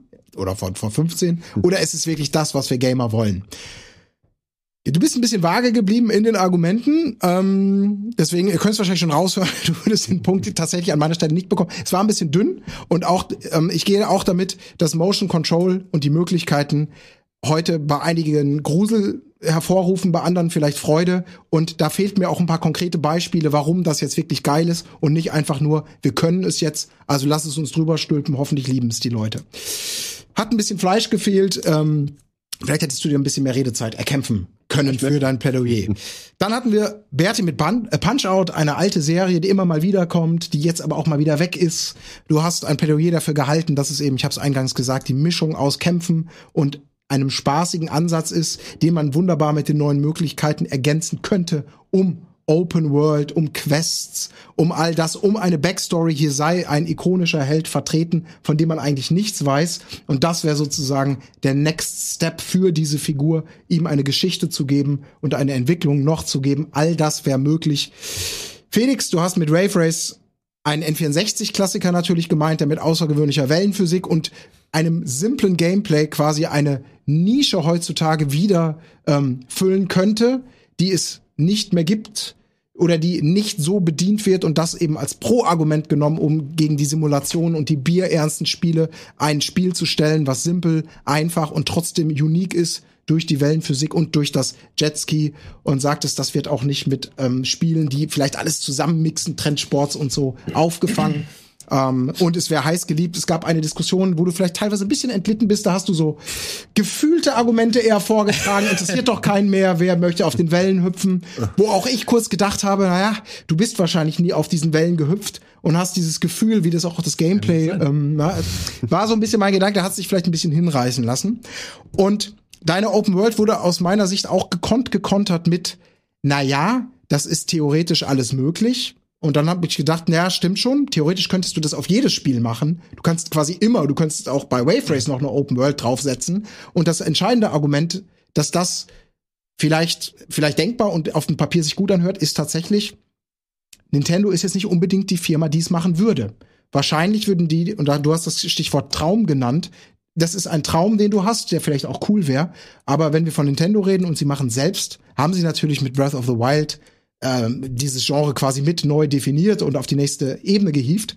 Aber ob die deswegen da Copy-Paste und auch mit dem Verweis auf Elden Ring und Co. sagen würden, ey, das ist unser Kniff für Punch-Out, ist zumindest in Zweifel zu ziehen und deswegen ein Argument, glaube ich, was für viele Games und nicht exklusiv für Punch-Out in der Konstellation gelten würde. Und deswegen fand ich tatsächlich Felix Argumentation am sch sch schlüssigsten, Ja. die Reduktion auf das, was man kann. Ein Spiel, was damals einen Hype hatte, was heute wieder funktionieren könnte und was ganz bewusst eine Nische besetzt und nicht dadurch funktioniert, dass es noch mehr, noch größer und das und das ist. gesagt, ich finde, das sind so die drei Kandidaten, ist Wave Race, F-Zero oder Pilot Wings, wo viele alte Fans sich freuen würden, wenn da was Neues kommt. Aber hättet ihr echt nicht Bock auf ein neues Punch-Out? Also jetzt unabhängig so wie ich das Punch-Out damals keins von diesen drei Spielen je wieder spielen. Ja, Gab es geht sogar ein Punch-Out für Wii mit Bewegungssteuerung? Ja, das, das war das war aber auch schon 2009. Das war ja auch nicht geil, das meine ich ja. ja. So, das ist für mich so ein Franchise, was irgendwie Gab es irgendein Indie-Spiel? wohin Potenzial ist. Äh, Das, ich glaube, das, das ist ja das Schwierige. Ich meine, Potenzial gibt's bei unglaublich vielen Spielen und auch manchmal wünscht man sich einfach nur mehr von allem. Aber hier ging es ja eben darum, wirklich so ein, ja, ein Plädoyer zu halten, was, was am Ende des Tages nicht überzeugt. Deswegen, Felix, du kriegst den Punkt. Deswegen steht es 1 zu 1 zu 0. Aber es ist alles möglich. Wir spielen noch eine reguläre Runde und in der Pitch-Runde werden ja gleich zwei Punkte verteilt. Walle. Ich bin super gespannt. Wie hat die Community abgestimmt? Äh, ja, wie ist die Stimmung da draußen? Ja, das interessiert mich auch und da gucken wir direkt mal rein. Und wir sehen, auch da hat Wave Race gewonnen. Ähm, das heißt, die Leute gehen ganz mit deiner Entscheidung, Colin. Das ist ein gutes Zeichen. Und äh, ich merke ein bisschen, jetzt hätte ich meine Meinung sagen können.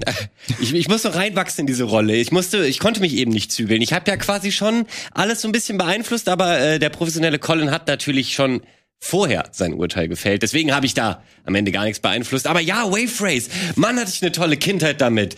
Da, äh, ah, da könnte ich jetzt ewig drüber reden. Aber ich soll ja darüber reden, was ihr da draußen für Kindheiten hattet. Ähm, dazu habe ich jetzt nichts gefunden, aber auch Bestätigung nochmal für das Ergebnis jetzt. Und zwar, Felix hat stark argumentiert. Glaube, er hat einigen Leuten Bock auf Rave, äh, Wave Race gemacht, schreibt äh, Marty was? Martinition. Ähm, komplizierter Name. Dann äh, Sodolicious ähm, schreibt, Moment, man votet für sein Lieblingspick. Ja, also um es nochmal zu erklären, weil wir wurden auch gerade, pass auf Leute, im Internet hat sich Unglaubliches abgespielt. Donny hat Florentin Will geradet und Florentin Will, Will hat jetzt uns geradet. Das heißt, willkommen an alle, die hier neu dazugekommen sind. Wir sind hier bei Gamefights. Hier geht es darum, welche Argumentation gewinnt und nicht welcher Pick. Damit gebe ich zurück ins Studio zu unseren drei Kontrahenten und Colin Gäbe. Vielen Dank, lieber Valentin. Ich muss sagen, das äh, bestärkt mich darin, dass mein Urteilsvermögen nicht komplett getrübt ist. Und ja, auch nochmal an dieser Stelle herzlich willkommen für die äh, später zugeschalteten geschalteten ZuschauerInnen. So, das wollte ich sagen. Genau, die Argumentation gewinnt. Es steht 1 zu 1 zu 0. Wir starten jetzt die dritte Runde.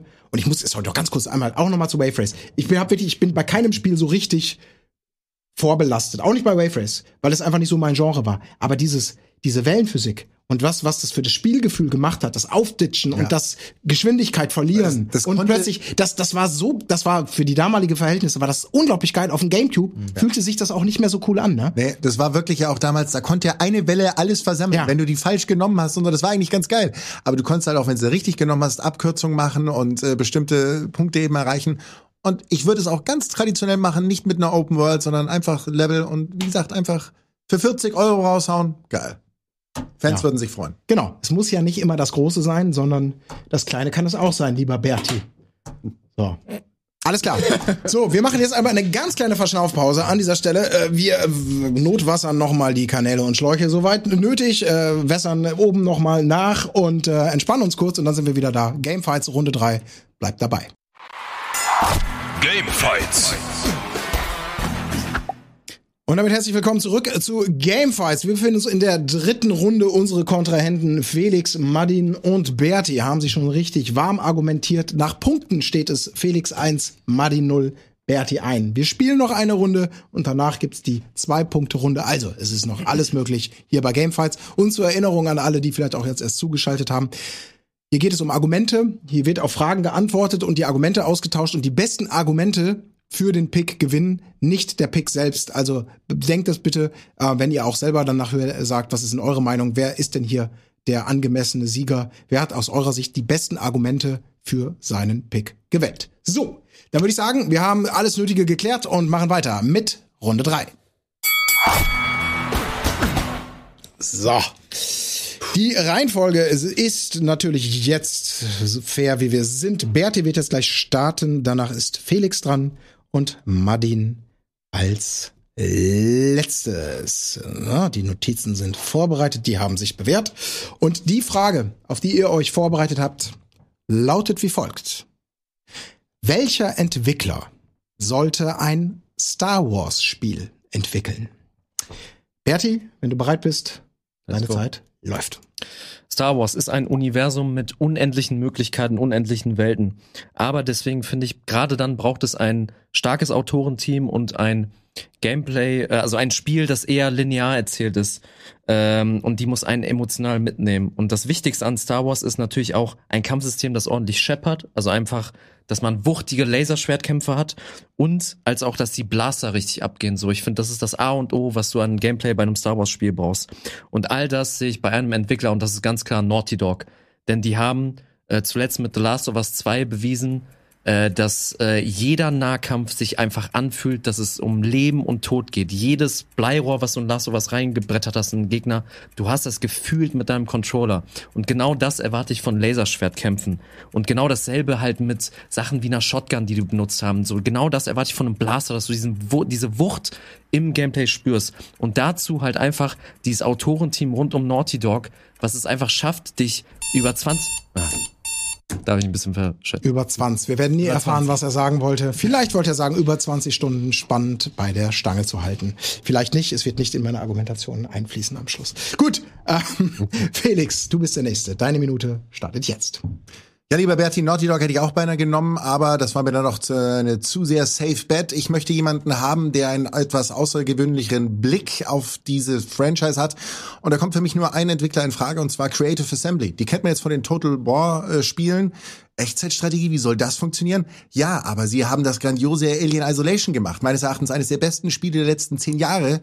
Und während es davor immer Alien-Spiele gab, wo man Marines war und geballert hat, was man immer gemacht hat, da haben die hier den ganz anderen Ansatz verfolgt und haben eben uns als ja hilflosen ähm, als Personen auf diese Raumstation geschickt, wo man gegen das Alien kämpft, das man nicht töten kann. Und ich glaube, dieser Blick von außen, dass dieses Star Wars Franchise mal neu aufzudröseln, neu zu betrachten, wäre genau das, was man machen müsste. Zudem haben sie mit äh, Alien Isolation neue Maßstäbe in Sachen Filmumsetzungen und Lizenzen und Atmosphäre gemacht. Und ich glaube, das braucht Star Wars, denn äh, das wäre etwas, was neue äh, Impulse bringen würde und das eben dann vielleicht auch mit einem Hauptcharakter, der nicht gleich ein übermächtiger Jedi ist. Vielen Dank. Ein interessanter Pick. Als letzter in der Runde Madin und bitteschön. Auch hier bin ich wieder ein bisschen abseits der wohl eher populären Seite gegangen und zwar mit dem Entwicklerstudio Arc System Works vor allem bekannt durch ihr letzten größeren Release Dragon Ball Fighter Z. Ich meine, die hatten, glaube ich, auch in der Zeit schon noch ein paar andere kleine Spiele, aber so das richtig große war Dragon Ball Fighter Z. Und warum ausgerechnet ein Fighting Game? Zum einen ist das letzte Fighting Game im Star Wars Universum lange her. 1997 war das zuletzt und zwar Masters of Teres Kesi. ist ein geiler Name, aber ja, und auf jeden Fall wäre das dann, wie man hier sieht, äh, eher angelehnt an die Clone Wars Teile und ein bisschen mehr Comic-Grafik, dafür ein bisschen dynamischer in der 2D-Umgebung und halt geile PvP-Kämpfe im Online-Modus. Also ganz im Ernst, das ähm, bietet sich einfach so an für dieses Universum. Und äh, allein, was man alles an äh, Effekten und Co. rausknallen könnte, äh, wenn ich hier schon wieder Rainbow Fighter sehe, ist, also sorry, ich habe so viel Bock auf dieses Spiel. Ähm, ja, also wie gesagt, diese, diese Firma macht einfach äh, so geile Fighting Games, dass man da einfach nur jeden Tag mit seinem Kumpels eine Runde zocken will am Feierabend. Okay. Also äh, ich bin super überrascht und total begeistert, was für verschiedene Entwickler ihr wählt. Wir haben einmal Naughty Dog, die, die großes Kino können, aber auch geile Kämpfe. Wir haben ähm, äh, Creative Assembly, die man eigentlich zuvor das für völlig anderes äh, kennt, die aber eben einen frischen Blick bringen und gleichzeitig sich auch schon bewiesen haben im atmosphärischen äh, Lizenzumsetzungsgame.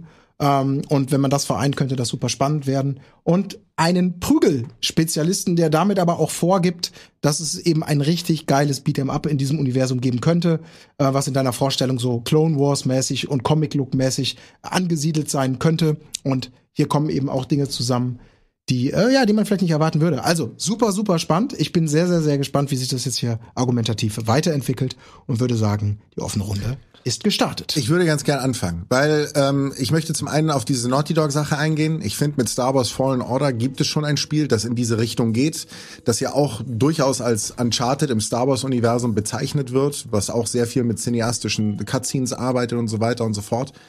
Deswegen sehe ich da gar nicht so den Mehrwert, was Naughty Dog bringen soll. Sie mögen vielleicht ein paar bessere Schreiber haben, die Story mag besser sein, aber spielerisch weiß ich nicht, ob sich da wirklich was tun würde. Und deswegen möchte ich eigentlich für mein Spiel argumentieren, weil ich der Meinung bin, dass eben man hat schon so viele Star Wars Spiele gehabt, wo man als Jedi fungiert, mit Force Unleashed kannst du ganze Sachen, äh, Raumschiffe vom Himmel holen und so weiter und so fort. Und ich glaube, man braucht wirklich einen frischen Blick. Warum eben mal nicht jemanden spielen, der vielleicht kein Jedi ist oder wo ganz spät im Spiel überhaupt erst klar wird, dass er kleinere Sachen machen kann und davor aber ein Pfad äh, dieser Person äh, beschritten ist, die öfter mal Jedis kreuzen und der in eine Story involviert ist, wo man vielleicht eher als Spielball fungiert, der hin und wieder dann reagieren muss und mit Jedis klarkommen muss. Ähnlich wie man das bei Alien Isolation hatte.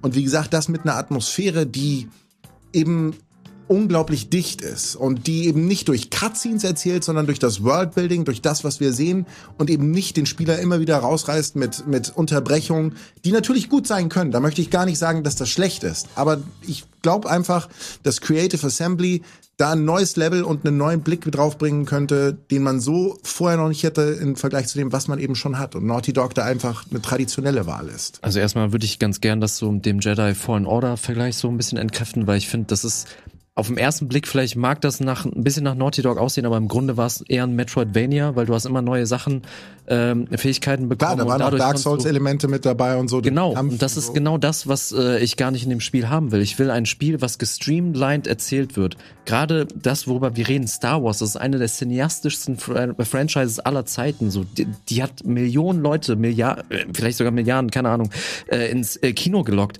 Und genau das finde ich fehlt immer bei der Star Wars Franchise gerade. Du hast genug Sachen gehabt, wo du äh, im Weltraum rumfliegst. Du hast genug Sachen gehabt, wo du einfach am rumballern bist wie bei Battlefront. Aber da, wo der größte Aufschrei war, aber Force Unleashed hattest du doch schon cineastisch auch. Also ich finde, wie gesagt, dieses cineastische, das ist doch das, was man immer gemacht hat mit diesen Cutscenes von Star Wars, äh, Story erzählen. Ähm, ja, aber da waren die generischer. Die Sache ist ja, das ist der Unterschied bei Naughty Dog. Ich kann es nicht ganz genau in Worte zu äh, fassen, aber die schaffen es, dass vor allem sie schaffen es, dass du allein durch Kameraeinstellungen, vor allem, dass du durch das Schauspiel mit den Schau mit den Schau Darstellern, die sie arbeiten, sowas wie ein Troy Baker, dass du schaffst, durch kleinste Mimiken in einer Cutscene komplett mitgenommen zu werden. Und dafür bietet halt ein Star Wars Franchise das perfekt an. Also ich stelle mir gerade irgendwie so ein bisschen eine zweigeteilte Story vor, wo du einmal äh, irgendwie so einen äh, Klontruppler begleitest, der vielleicht ein bisschen rogue geht. Dadurch hast du diese geilen Blasterkämpfe und gleichzeitig irgendwie so einen jungen Jedi äh, begleitest, der bei Luke groß wird, wo du halt dieses so, ich werd groß, ich werd, ich habe das, äh, so lernt man einen Lichtschwertkampf.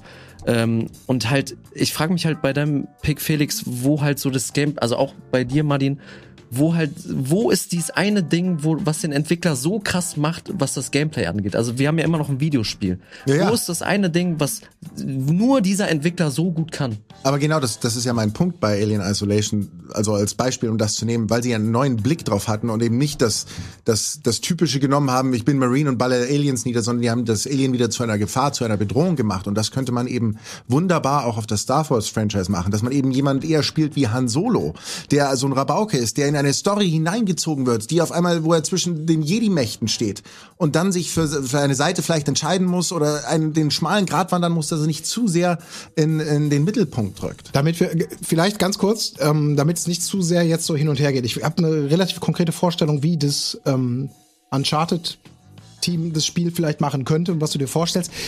Wie das bei dir aussähe, weiß ich noch nicht. Ich habe noch nicht so genau das Gefühl dafür, ob das, was es für ein Spiel ist. Vielleicht können wir dafür noch ein bisschen mehr erfahren, ein bisschen mehr, bisschen mehr Futter. Und ähm, ja, Martin, ne?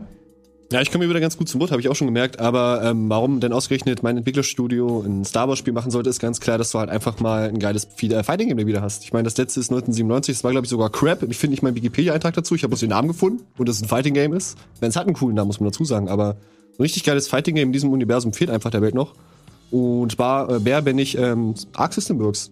Ähm, ich meine, Dragon Ball Fighter ich würde es schon fast besser als Street Fighter betiteln. Ich hoffe, Michael rein gehört das hier nicht, weil sonst werde ich morgen hier nicht mehr existieren. Ähm, ja, deshalb, ähm, weiß ich nicht. Ich würde mir kein anderes Studio vorstellen können, was ein geiles Spiel dahingehend für Star Wars rausbringen könnte. Also halt für mich ist halt Star Wars absolut kein Franchise, wo also wo der Aufschrei nach einem Fighting Game so groß ist. Also klar, es gibt Lichtschwerter, aber ich sehe halt nicht, dass du irgendwie das mit den Lichtschwertern so geil in ein Fighting Game umsetzen kannst, weil an sich ist das Moveset ja gar nicht so groß. Du hast dieses Ja. Parieren der Blaster, du hast irgendwie ja, dass man da, also Das, da muss ich aber gleich entgegenkommen, weil die hatten auch bei Dragon Ball Fighter Fighter Z geschafft, absolute Pleb-Charakter relativ gut in dieses Spiel einzubauen. Zum Beispiel Mr. Satan, der absolut eigentlich nichts kann, aber die haben ihn halt ins Spiel mit reingebracht und halt als wirklich validen Charakter mit ähm, eingebaut.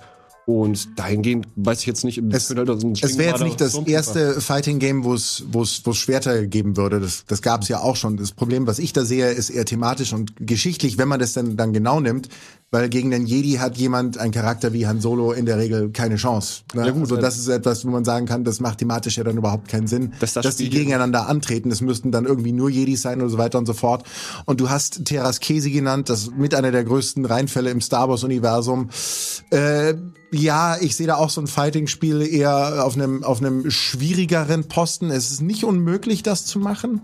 Und könnte man vielleicht auch sowas wie Mortal Kombat mäßig aufziehen mit so einer Story, die da so hinter ist. Aber ich, mir persönlich ich wäre das ein bisschen zu wenig auf den Rippen.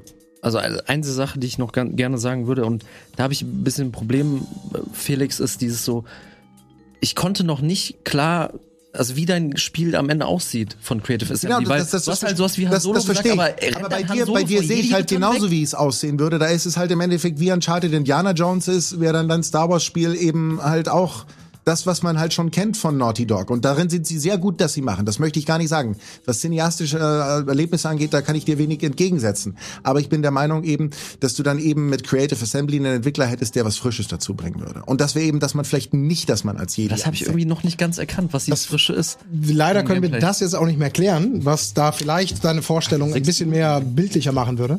Denn die Zeit ist auch hier wieder abgelaufen. Ich sage jetzt schon mal, ist für mich gefühlt jetzt gerade die schwierigste Entscheidung von den dreien, die wir bisher hatten. Ich habe schon gehört, was du gesagt hast. Du. Ja, du bist, vielleicht hörst du es ja auch gleich nochmal, weil ich mich schon so darauf freue. Aber erstmal freue ich mich jetzt auf Walle, ähm, der sicherlich auch wieder zugehört hat und gleichzeitig natürlich auch einen Blick auf eure Meinung im Chat geworfen hat.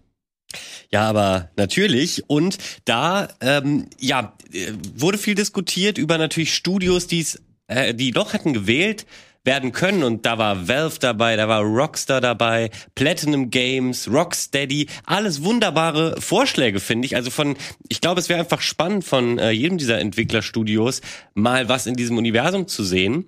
Was ich ein bisschen komisch finde, das check ich ja jetzt erst. Der User Ridley Scottle hat Rocksteady vorgeschlagen. Wieso sagst du denn nicht Creative Assembly? Da hat, hattest du doch dein Alien-Spiel mit, äh, lieber Ridley Scott. ja, ähm, dann hat man mich gebeten, einzuschreiten, ähm, um, um Martin einen Klaps zu geben. Er solle sich, ähm, er solle sich mehr trauen. Und das hätte ich nur super gern gemacht, weil ich saß ja auch schon ein paar Mal da in der Rolle. Ich nicht so muss einfach. sagen, Ich sag, es ist. Ist nicht Das ist einfach. schwierig. es ist nicht, es ist wirklich nicht einfach, weil ähm, ja, du, du musst ja Leute manchmal aktiv unterbrechen, um deinen Punkt ähm, ja, pf, erstmal überhaupt an den Mann zu bringen. Und ähm, wenn man ein freundlicher Typ ist, und das ist Martin auf jeden Fall, dann ist das gar nicht so einfach. Dann will man nicht einfach dazwischen quatschen. Das kann ich also sehr, sehr gut nachvollziehen. Aber genau in dem Moment, wo er es geschrieben hat, hat Martin dann auch das Wort ergriffen.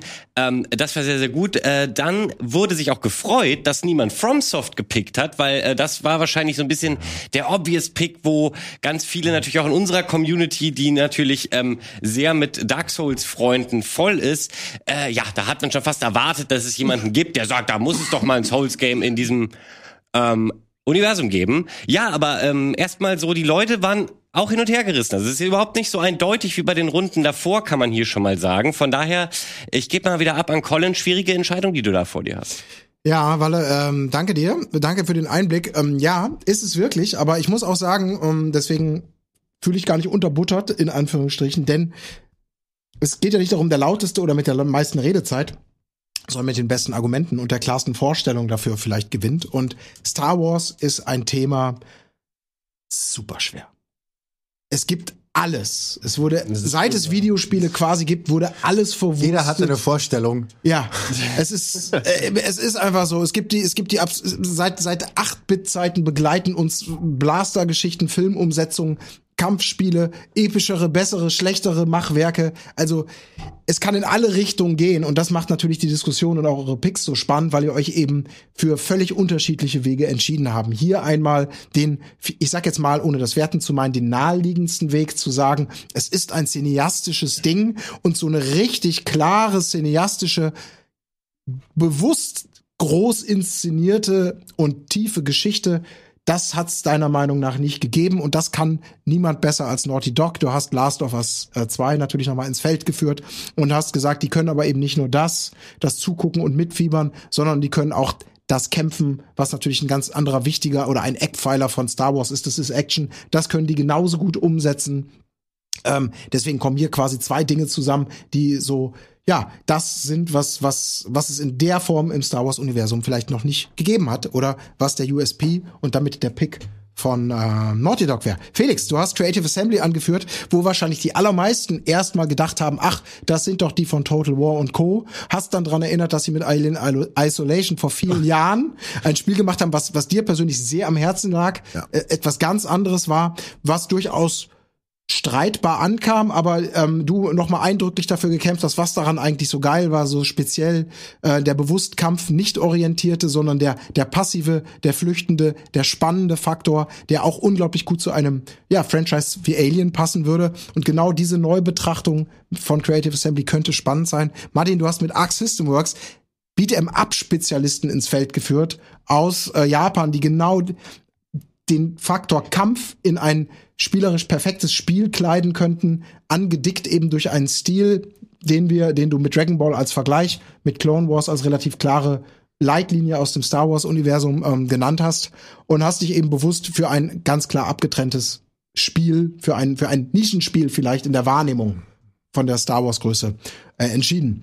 Ähm, Naughty Dog hast du ähm, als als obvious Pick äh, genannt. Wo ist jetzt wirklich der Mehrwert? Das hat es ja schon mal gegeben, zum Beispiel mit Fallen Order. Du hast dagegen argumentiert. Ja, nee, das ist ja eigentlich eher ein Souls-Spiel und du willst es eben noch ähm, noch geradliniger und cineastischer haben. Unleashed reicht dir da nicht für äh, für das Argument. Ähm, das war das. Ähm, Felix, von dir habe ich leider sehr wenig gehört, was es sein könnte, weil du hast einen Entwickler genommen, und das Argument, es ist ein, es ist ein fremder Blickwinkel und du hast ein Spiel genannt, was zehn Jahre auf dem Buckel hat, wo die gezeigt haben, dass sie auch was anderes können oder sich rantrauen. Aber Ich habe leider noch nicht wirklich nicht rausgehört, was ist denn diese Vorstellung, außer der Tatsache, dass es ein fremder Blick ist und dass man ein Beispiel ins Feld führt, bist du da für mich sehr vage geblieben und hast dann einmal genannt, na ja, es könnte ja vielleicht ein Underdog sein, der vor Jedi flüchten muss. Da hatte ich so eine grobe Vorstellung, okay, soll es wieder ein Fluchtspiel sein? Ähm, Ja, das nicht, ja, habe ich kann wirklich anders genug drüber genau. gemacht. Okay. Also nur zu sagen, ein anderer Blickwinkel, das ist spannend und interessant, aber dann willst du natürlich ist ja wissen, deren Job von dem es. Entwickler, das zu machen. Ja. Ich habe nur gesagt, der soll's halt machen, Mann. Ja. Ey. Soll ich jetzt hier, ich arbeite nicht bei Creative Ja. Assembly, noch nicht. Ja, aber macht ein geiles Spiel, ist möglicherweise kein guter Pitch Ich hasse und dich, inspiriert Colin Macher. Gable. Ich hasse dich. Damit komme ich am Ende des Tages. Trotz aller Kritik an dem Fighting Game, passt das, passt das nicht, habe ich tatsächlich die frischeste und konkreteste Vorstellung. Martin, von deinem Pick.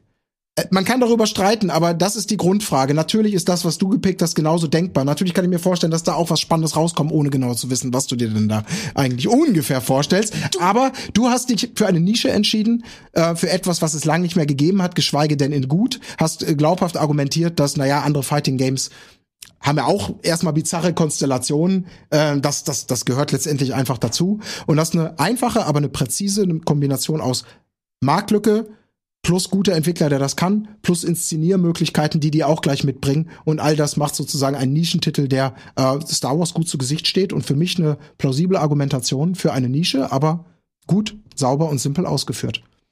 Deswegen geht dieser Punkt an dieser Stelle an Martin. Stark.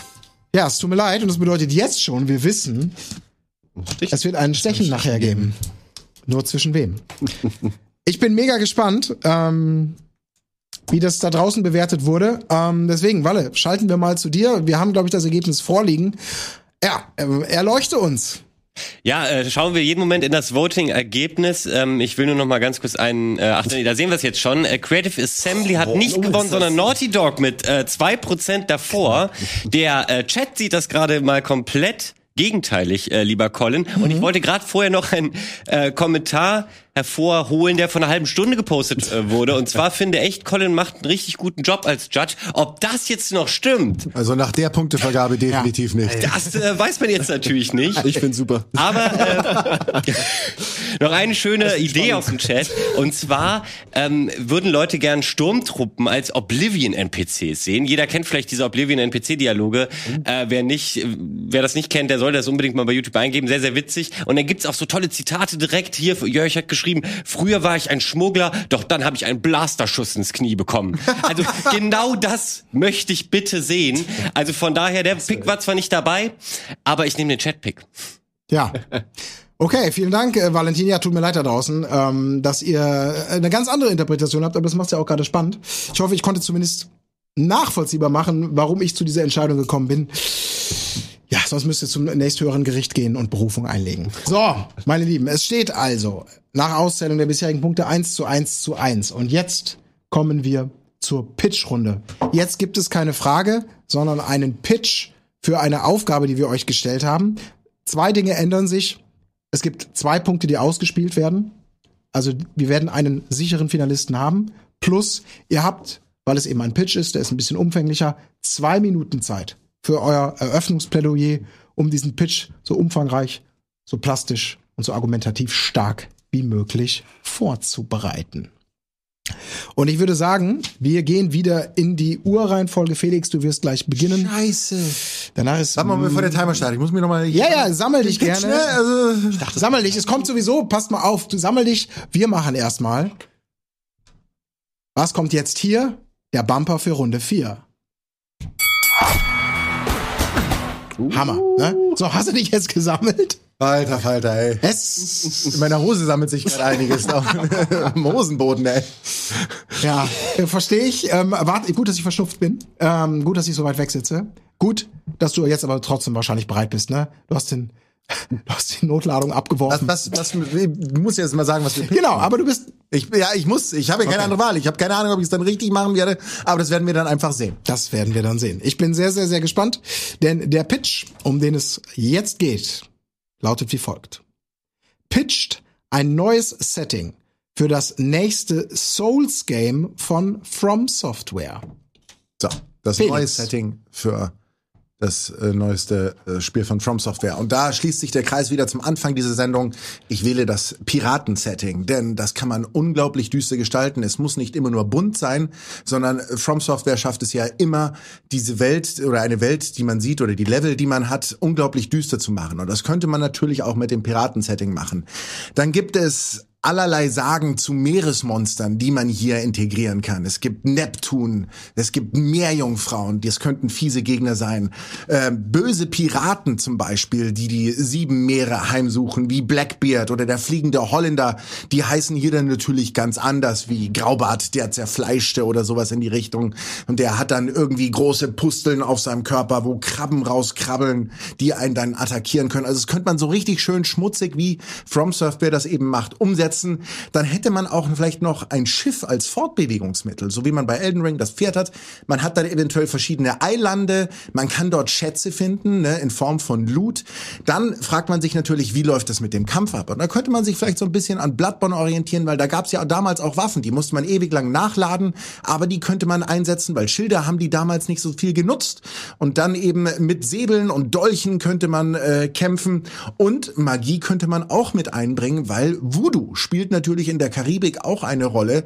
Und das könnte man dann eben auf diesen dunklen, bösen Twist machen mit From Software. Und deshalb glaube ich, dass das Piratensetting eines ist, was man so vorher bei einem Souls-Spiel noch nicht hatte, was man unglaublich gut düster machen könnte und was auch von der Thematik und den Sagen und Geschichten und Systemen, die äh, das Piratensetting bietet, unglaublich gut für ein Soulspawn-Spiel passen würde. Ich fände es vor allen Dingen auch geil, vielleicht kann man dann auch unter Wasser mal agieren, dass man so einen vorsintflutlichen Tauchanzug hat, um da irgendwelche Dungeons zu erkunden. Das Piratensetting meines Erachtens etwas, das From Software nutzen müsste, weil es unverbraucht ist und unglaublich viele Möglichkeiten bietet.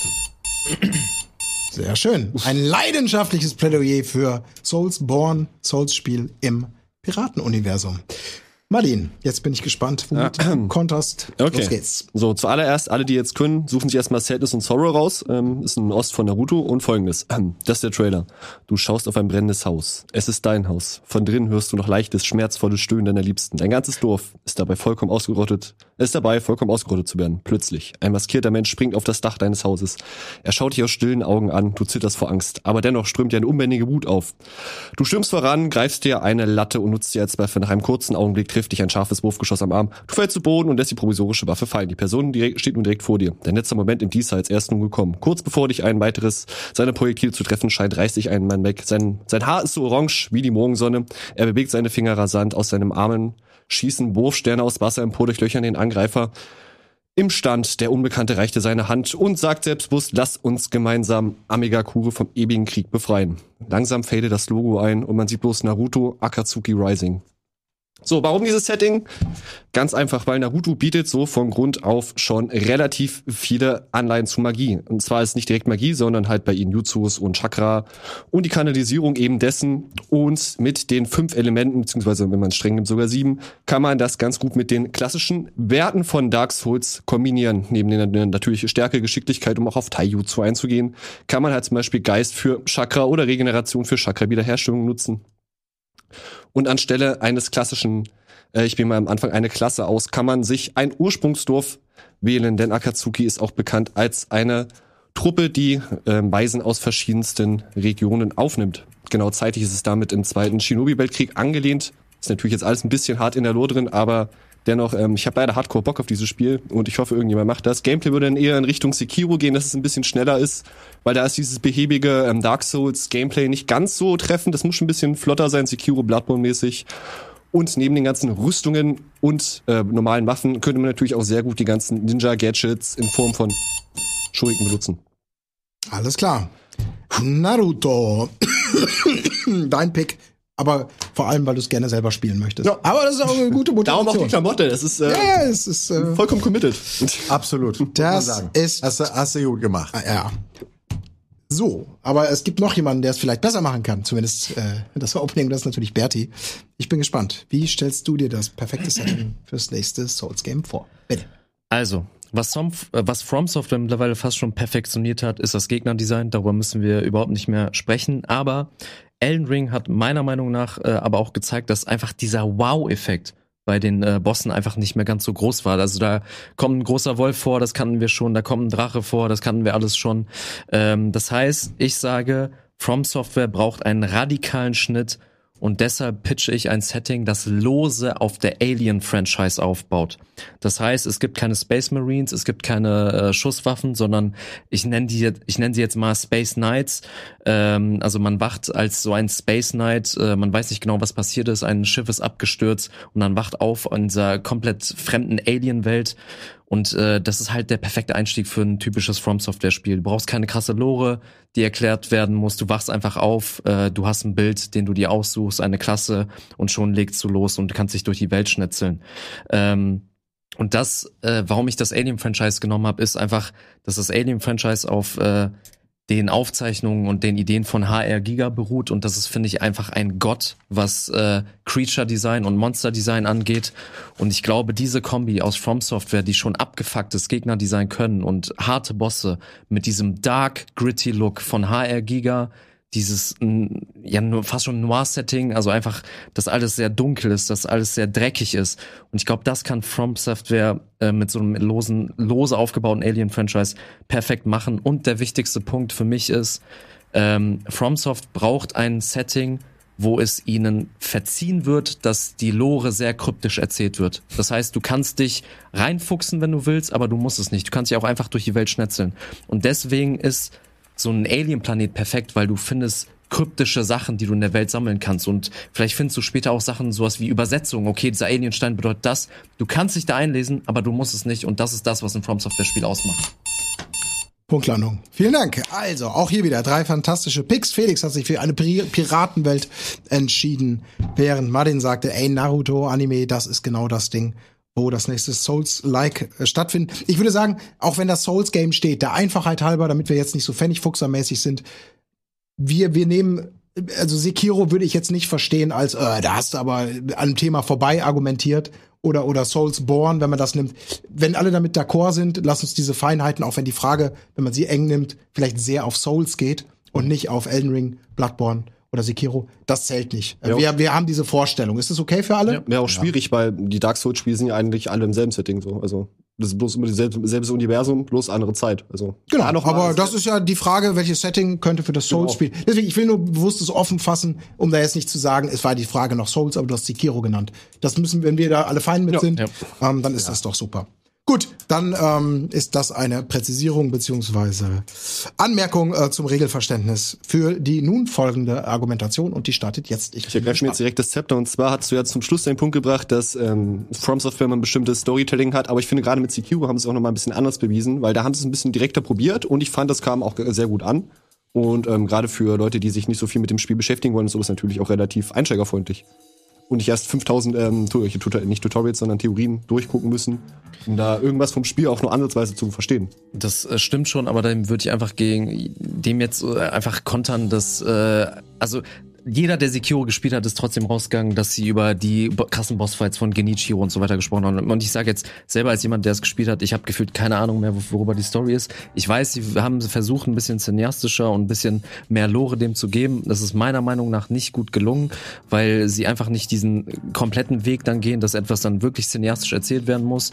Ähm, und sie verzichten dann halt auf sowas wie krasse Kamerafahrten oder sowas, was völlig okay ist. Und deswegen finde ich, braucht es einfach wie bei mir so ein Setting, was auch einfach erlaubt, wo es d'accord ist, dass du sagst, es ist absolut kryptisch, alles ist völlig dunkel, diese Person weiß selber nicht, wo er gerade gelandet ist und was er da eigentlich gerade macht. Und deswegen finde ich, braucht es immer so ein kryptisches Setting bei Souls-Spielen. Okay, was, was mich persönlich an euren beiden Pitches so ein bisschen stört, ist diese Nähe zu einer Lizenz, weil dafür meines Erachtens From Software nicht bekannt ist. Also ich sehe einfach nicht, dass eine Naruto-Lizenz mit From Software in einem Souls-Spiel passiert. Du hast jetzt Alien gesagt, ich liebe Alien, finde ich fantastisch. Alien Isolation habe ich nicht ohne Grund vorhin genannt auch. Ähm, aber da sehe ich halt auch so, wenn du sagst, es ist aber nicht ganz Alien, du bist halt ein Space Knight, aber du hast trotzdem HR Giga, dann wird dann trotzdem sein so, ja, aber äh, wie HR Giga, dann ist es ja doch ein Alien-Spiel. Sehe ich auch nicht, dass das ähm, From Software das irgendwie machen würde, weil es zu wenig ihr eigenes Flavor wäre. Und dieses komplett düstere, das ist ja etwas, was man schon kennt, natürlich mehr im Gothic-Stil, hier von Bloodborne und von, von, von Souls eben. Und ich glaube, man müsste einfach was nehmen, was bisschen vielleicht alltäglich ist und das ins Düstere ziehen. Ich meine, das hat ja auch ähm, Stephen King sagt ja, der Horror liegt in den alltäglichen Dingen, wenn man die pervertiert. Und ich glaube, das könnte From Software einfach mit einem Piratensetting, was man mit äh, netten Grog trinkenden, singenden Piraten an einem Strand in Verbindung bringt, glaube ich, unglaublich gut machen, weil es so gegen die Erwartungen gehen würde, dass man Piratensetting auch richtig, richtig derben düster machen kann und dann eben mit den Lore, dass man halt sagt, hier, es gibt, es gibt unglaublich viele Meeressagen, da kann man auch wahnsinnig viel vage halten, weil eben der Punkt ist, dass diese Sagen sich durch Erzählung verändern. Und solchen Sachen dann auf den Grund gehen und das finde ich, ähm, Aber Felix, da musst du mir sagen, wie man sich in einem Spiel fortbewegt. Weil für mich ein Piratensetting bedeutet auf jeden Fall, dass man ein festes Piratenschiff hat, mit dem man sich fortbewegt. Und ganz ehrlich, das ist für mich das komplette Gegenteil von einem Souls-Spiel, was ich auch nicht haben will. Für mich bedeutet ein Souls-Spiel, du wachst irgendwo auf und entweder sei es linear oder Open Aber World wie in einem das ist ja der Punkt. gehst deinen Weg. das, das ist, äh, das war für mich kein Muss, das ist etwas, was man haben könnte, wenn, wenn sie es machen wollen würden. Aber du kannst natürlich als Pirat auch einfach wie bei Monkey Island auf einer Insel sein. Monkey Island ist auch ein Piratenspiel und Segeln spielt da auch keine große Rolle. Ne, das sind ja auch Sachen, dass du Inselhopping machst. Du musst ja nicht unbedingt selber dorthin fahren, aber dass du später in diese Bereiche kommst, die dann eben auch noch Aber wo siehst du, sind. Da habe ich auch den Vorteil vom Piratensetting nicht mehr so ganz, weil ich finde gerade bei Piraten sind halt die, ähm, die markanten Schiffe auch so ein bisschen Ja, Selling Point, aber wenn man die ey, denn nicht hat. ich habe dagegen auch nichts. Ich meine, es wurde auch vorher mal gesagt, bei Elden Ring so Reiten macht keinen Sinn oder das ist irgendwie komisch. Aber ich glaube, das kann man eben auch cool machen. Und dann könnte man eben auch gegen einen großen Kraken auf einem Schiff kämpfen eventuell mit einer neuen Mechanik, die eben nicht so ein bisschen arcadig ist, wo man so ein paar Kanonen abballert, sondern dass man das vielleicht noch ein bisschen komplexer umsetzt, ein bisschen herausfordernder umsetzt.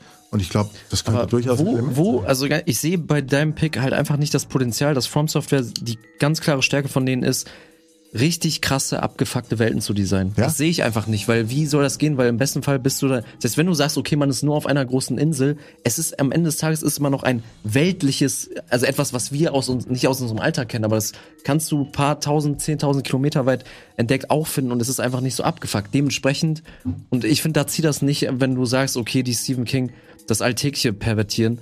Äh, und vor allem sehe ich nicht, wie du da die From Software äh, Mechanik mit dem äh, Gameplay ausspielen kannst. Du brauchst ja Klassen oder sowas, oder? Ja, das, Das würde ich bei dir aber auch gibt's noch doch ganz möglich, habe ich doch gesagt. Hier zum. Beispiel Voodoo-Magie. Äh, wenn du einen Magier haben willst, dann kannst du natürlich äh, jemanden spielen, der mit Säbel eher kämpft. Du kannst eine Kombination machen aus Säbel und so einer Schusswaffe, die relativ langsam ist. Also da sehe ich schon diverse Möglichkeiten, wie man das machen kann. Ähm, ich frage mich halt auch bei dir, weil Sci-Fi-Setting gibt's ja so ähnlich auch schon bei der Konkurrenz. Äh, ne? Hier, das ich weiß jetzt leider nicht mehr das Spiel, wo man die Körpergliedmaßen abschneiden kann, um sich die zuzufügen. Search. The Search, danke sehr. Aber das und da sehe es- ich halt auch so, dass das Piratensetting ist einfach in diesem ganzen Soulspawn-Genre einfach noch komplett unbenutzt. Das wäre was meines Erachtens Frisches. Und wie gesagt, durch die Lore mit unterschiedlichen bekannten Piraten, durch Seesagen, durch eben ähm, ja Voodoo und all so Kram könnte man viele Elemente gerade spielmechanisch da umsetzen. Okay, ganz kurz zu meiner Verteidigung. Bei, bei mir vorhin gesagt wurde, Lizenzen seien ein Problem, aber gerade unter Bandai Namco, wo ja sowohl From Software, aber auch diverse ähm, Naruto-Games released werden, könnte es Mhm. vielleicht sogar eher Realität werden als jetzt Alien. Ich weiß gar nicht, wo ähm, das Aber Nee, würden Sie, würden Sie bei Naruto etwas machen, das dann eben diese Brutalität hat, die man von From Software Spielen auch erwartet? Also ich grundsätzlich würde schon äh, davon ausgehen, weil ich glaube jetzt nicht, dass so viele neue Anhänger von Naruto immer wieder dazukommen, also neue junge Generation, sondern immer wieder älter werdende, wie es halt bei den älteren Franchises immer so ist, dass da nicht wirklich viel Nachwuchs dazukommt. Und ich weiß nicht, ich glaube, die meisten würden sich schon das ernstere, etwas härtere Setting entgegen ähm, sehen, vor allem mit einem der größten Antagonistenvereinigungen in dem Universum Akatsuki, wie man da so ein bisschen die Backstory erfährt. Ich glaube, das würde schon sehr viel Anklang finden in der Community. Und bei dir würde ich jetzt auch ganz gerne wissen, wie das Gameplay bei dir funktionieren sollte. Weil du hast zwar jetzt eben gesagt, ähm, dass bei ihm ist mit dem Gameplay schwierig, ist, aber das sehe ich bei, dir tatsächlich ähnlich, Das wenn es ja- nicht Richtung des Search gehen soll. Das wollte ich gerade sagen und das ist, äh, da wollte ich auch direkt eingehen. Erstmal, The Search ist, äh, finde ich, das Paradebeispiel, wie es nicht sein soll, weil das ist ja auch die Sache. The Search ist einfach gefühlt nur Sci-Fi und es hat nicht dieses Alien-mäßige, dieses von HR Giga geprägte, sehr dunkle. Und das ist ja auch die Sache, was wichtig ist bei mir zu betonen, es basiert lose auf dem Alien-Franchise. Und das Alien-Franchise äh, erlaubt das auch, weil, ich weiß nicht, ob jeder das weiß, aber Blade Runner und Alien spielen im selben Universum. Und das sind schon Das, sup- äh, das sind schon da wird super. noch diskutiert das kann, das, Das kann ist, Walle schon mal äh, gerne Fakt checken. Ich bin mir da hundertprozentig sicher, dass Blade Runner und Alien im selben Universum Das spielen. wird von manchen gemutmaßt, soweit ich weiß. Dementsprechend kannst du dann auch einfach sagen, dass es, keine Ahnung, irgendwie eine, eine Side-Story von Alien ist, die, keine Ahnung, tausend Jahre vorher spielt, wo es noch keine Schusswaffen gab, aber wo es halt schon, ey, Raumschiffe gab und dementsprechend sind die halt rumgeflogen und keine Ahnung, warum hatten die schon Raumschiffe? Ziemlich viel Vielleicht, keine die halt Ahnung. aus Wie Zauberarten. Ich Ziemlich ja, viel keine es basiert Ahnung. lose, es basiert lose auf der Franchise. Ich habe nicht gesagt, äh, es muss, äh, es muss ich von Ridley dich. Scott abgenommen werden. So, es, also wie, es dient als äh, als Spielwiese, dass du halt diese Sachen von HR Giga benutzen kannst. Und das ist halt für mich das Ding. From Software, so sehr ich diese Spiele liebe, aber der Wow-Effekt bleibt bei mir aus bei Bossen. Und das ist das große Problem. Es ist immer dasselbe. Es ist ein großer Wolf, es ist ein riesiger Drache, so, den ich gerne äh, niederschmettere. Aber ganz ehrlich, das letzte Mal, dass ich in einen Bossfight gegangen bin, bei äh, Elden Ring, sag ich schon, wo die Kinnlade runtergefallen ist, das ist schon lange her. Und das ist ja auch völlig normal. Diese Franchise, keine Ahnung, mittlerweile Aber da sehe ich ja auch gerade das Piratensetting als stark, weil da kannst du auch unglaublich viel machen. Mit Seebewohnern, mit Piraten, Sagen, die da entstanden sind. Ich glaube, da gibt es einfach viel, was man pervertieren könnte. Wie gesagt, ich habe ja gesagt hier, Graubart, der zerfleischte, äh, aus dessen Bart oder Pusteln Krabben rausmodern. Tja, wir werden sehen, ob Graubart, der zerfleischte oder mögliche andere hier vorgestellte Pitches jemals Realität werden. War wieder eine spannende Runde. Berti, du musst das mal durch. Das ist, es Das ist schon das ist emotional auch, ne? Ja, ey, also gerade auch, äh, ich meine, ich weiß nicht, wie es bei uns allen hier ist, aber ich glaube, wir alle sind ja bei From Software sehr mit dem Herzen dabei. Und äh, ich habe mich schon lange damit auseinandergesetzt, als ich mich an so einen Pitch gesetzt habe. Und ich irgendwann hatte ich auch richtig Bock auf mein eigenes Spiel. Das glaube ich ein. Ähm, Geil. Mach ich auch Bock Ja. aufs Piratensetting, muss ich sagen. Also das hat man auf jeden Fall gemerkt, dass ihr alle euch Gedanken gemacht habt und überlegt habt, warum und vor allem mit dem Gefühl, das interpretiere ich so rein, rangegangen seid. Ey, da habe ich selber richtig Bock drauf. Das ist nicht einfach nur irgendeine Marketing-Idee, sondern Marketing-Idee, sondern hey, nee, das würde ich selber auch geil finden und dann fällt es einem natürlich auch leichter, das mit ein bisschen Leben zu füllen. Ob das natürlich für eine gute Argumentation gereicht hat, werden wir gleich feststellen. Äh, während ich meine Gedanken ein bisschen sortiere, schalten wir ein weiteres Mal zu Valentin, denn es gibt ja heute zwei Punkte zu verteilen und in dieser Runde und damit wird sich ein Finalist auf jeden Fall herauskristallisieren. Aber vorher, Valentin, das Stimmungsbild von dir. Und der Faktencheck, den wir ja noch haben. Ich, ne? Blade Runner Alien Universum. den Artikel äh, Universe with Blade Runner, How the Movies Connect. Der ist aber ganz schön lang. Ähm, ich brauche noch ein bisschen, um den Fakt zu checken. Wobei, ich- wobei ich auch schon gelesen habe, eine beliebte Fantheorie. Punkt, Punkt, Punkt. Also deswegen, ich bin gerade auch noch eher auf der Seite, dass nicht ganz klar ist, sondern die, die Universen halt Überschneidungspunkte haben. Aber ob das wirklich so ist, Klär ich in den nächsten Minuten. Deswegen würde ich jetzt auch gar nicht lang rumschnacken. Logischerweise konnte ich während dieser Zeit auch nicht in den Chat gucken. Aber ich kann also schon mal so viel sagen. Colin, das war für die Leute überhaupt kein Problem. Die haben trotzdem gesagt, du hast das gut verargumentiert. Nur, dass ihr da eben nicht einer Meinung wart, war gar nicht schlimm. Also die Leute sehr, sehr fair heute. Und dann muss man tatsächlich sagen, ähm, bei, bei allen Picks gab es natürlich Stimmen im Chat, die gesagt haben, wow, äh, starker Pick, finde ich toll. Aber beim Naruto-Ding, da kam die komplette Naruto-Fan-Bubble natürlich raus. Da hat man schon gemerkt, da ist so eine kleine Hypewelle durch den Chat geschwappt. Fand ich ganz interessant. Aber wir ähm, haben da eben schon Voting gesehen, aber ich habe nicht drauf geachtet. Äh, deswegen gebe ich jetzt einfach ganz äh, unprofessionell zurück in den Konsolenbereich. Genau, das mit dem Voten habt ihr ja schon drauf. Das konntet ihr wahrscheinlich parallel lesen und auch schon umsetzen, ohne dass wir es nochmal explizit hier anmoderieren. Vielen, vielen Dank. Ähm, ja, dann würde ich sagen, kommen wir zu einer Urteilsverkündung. Eines vorweg.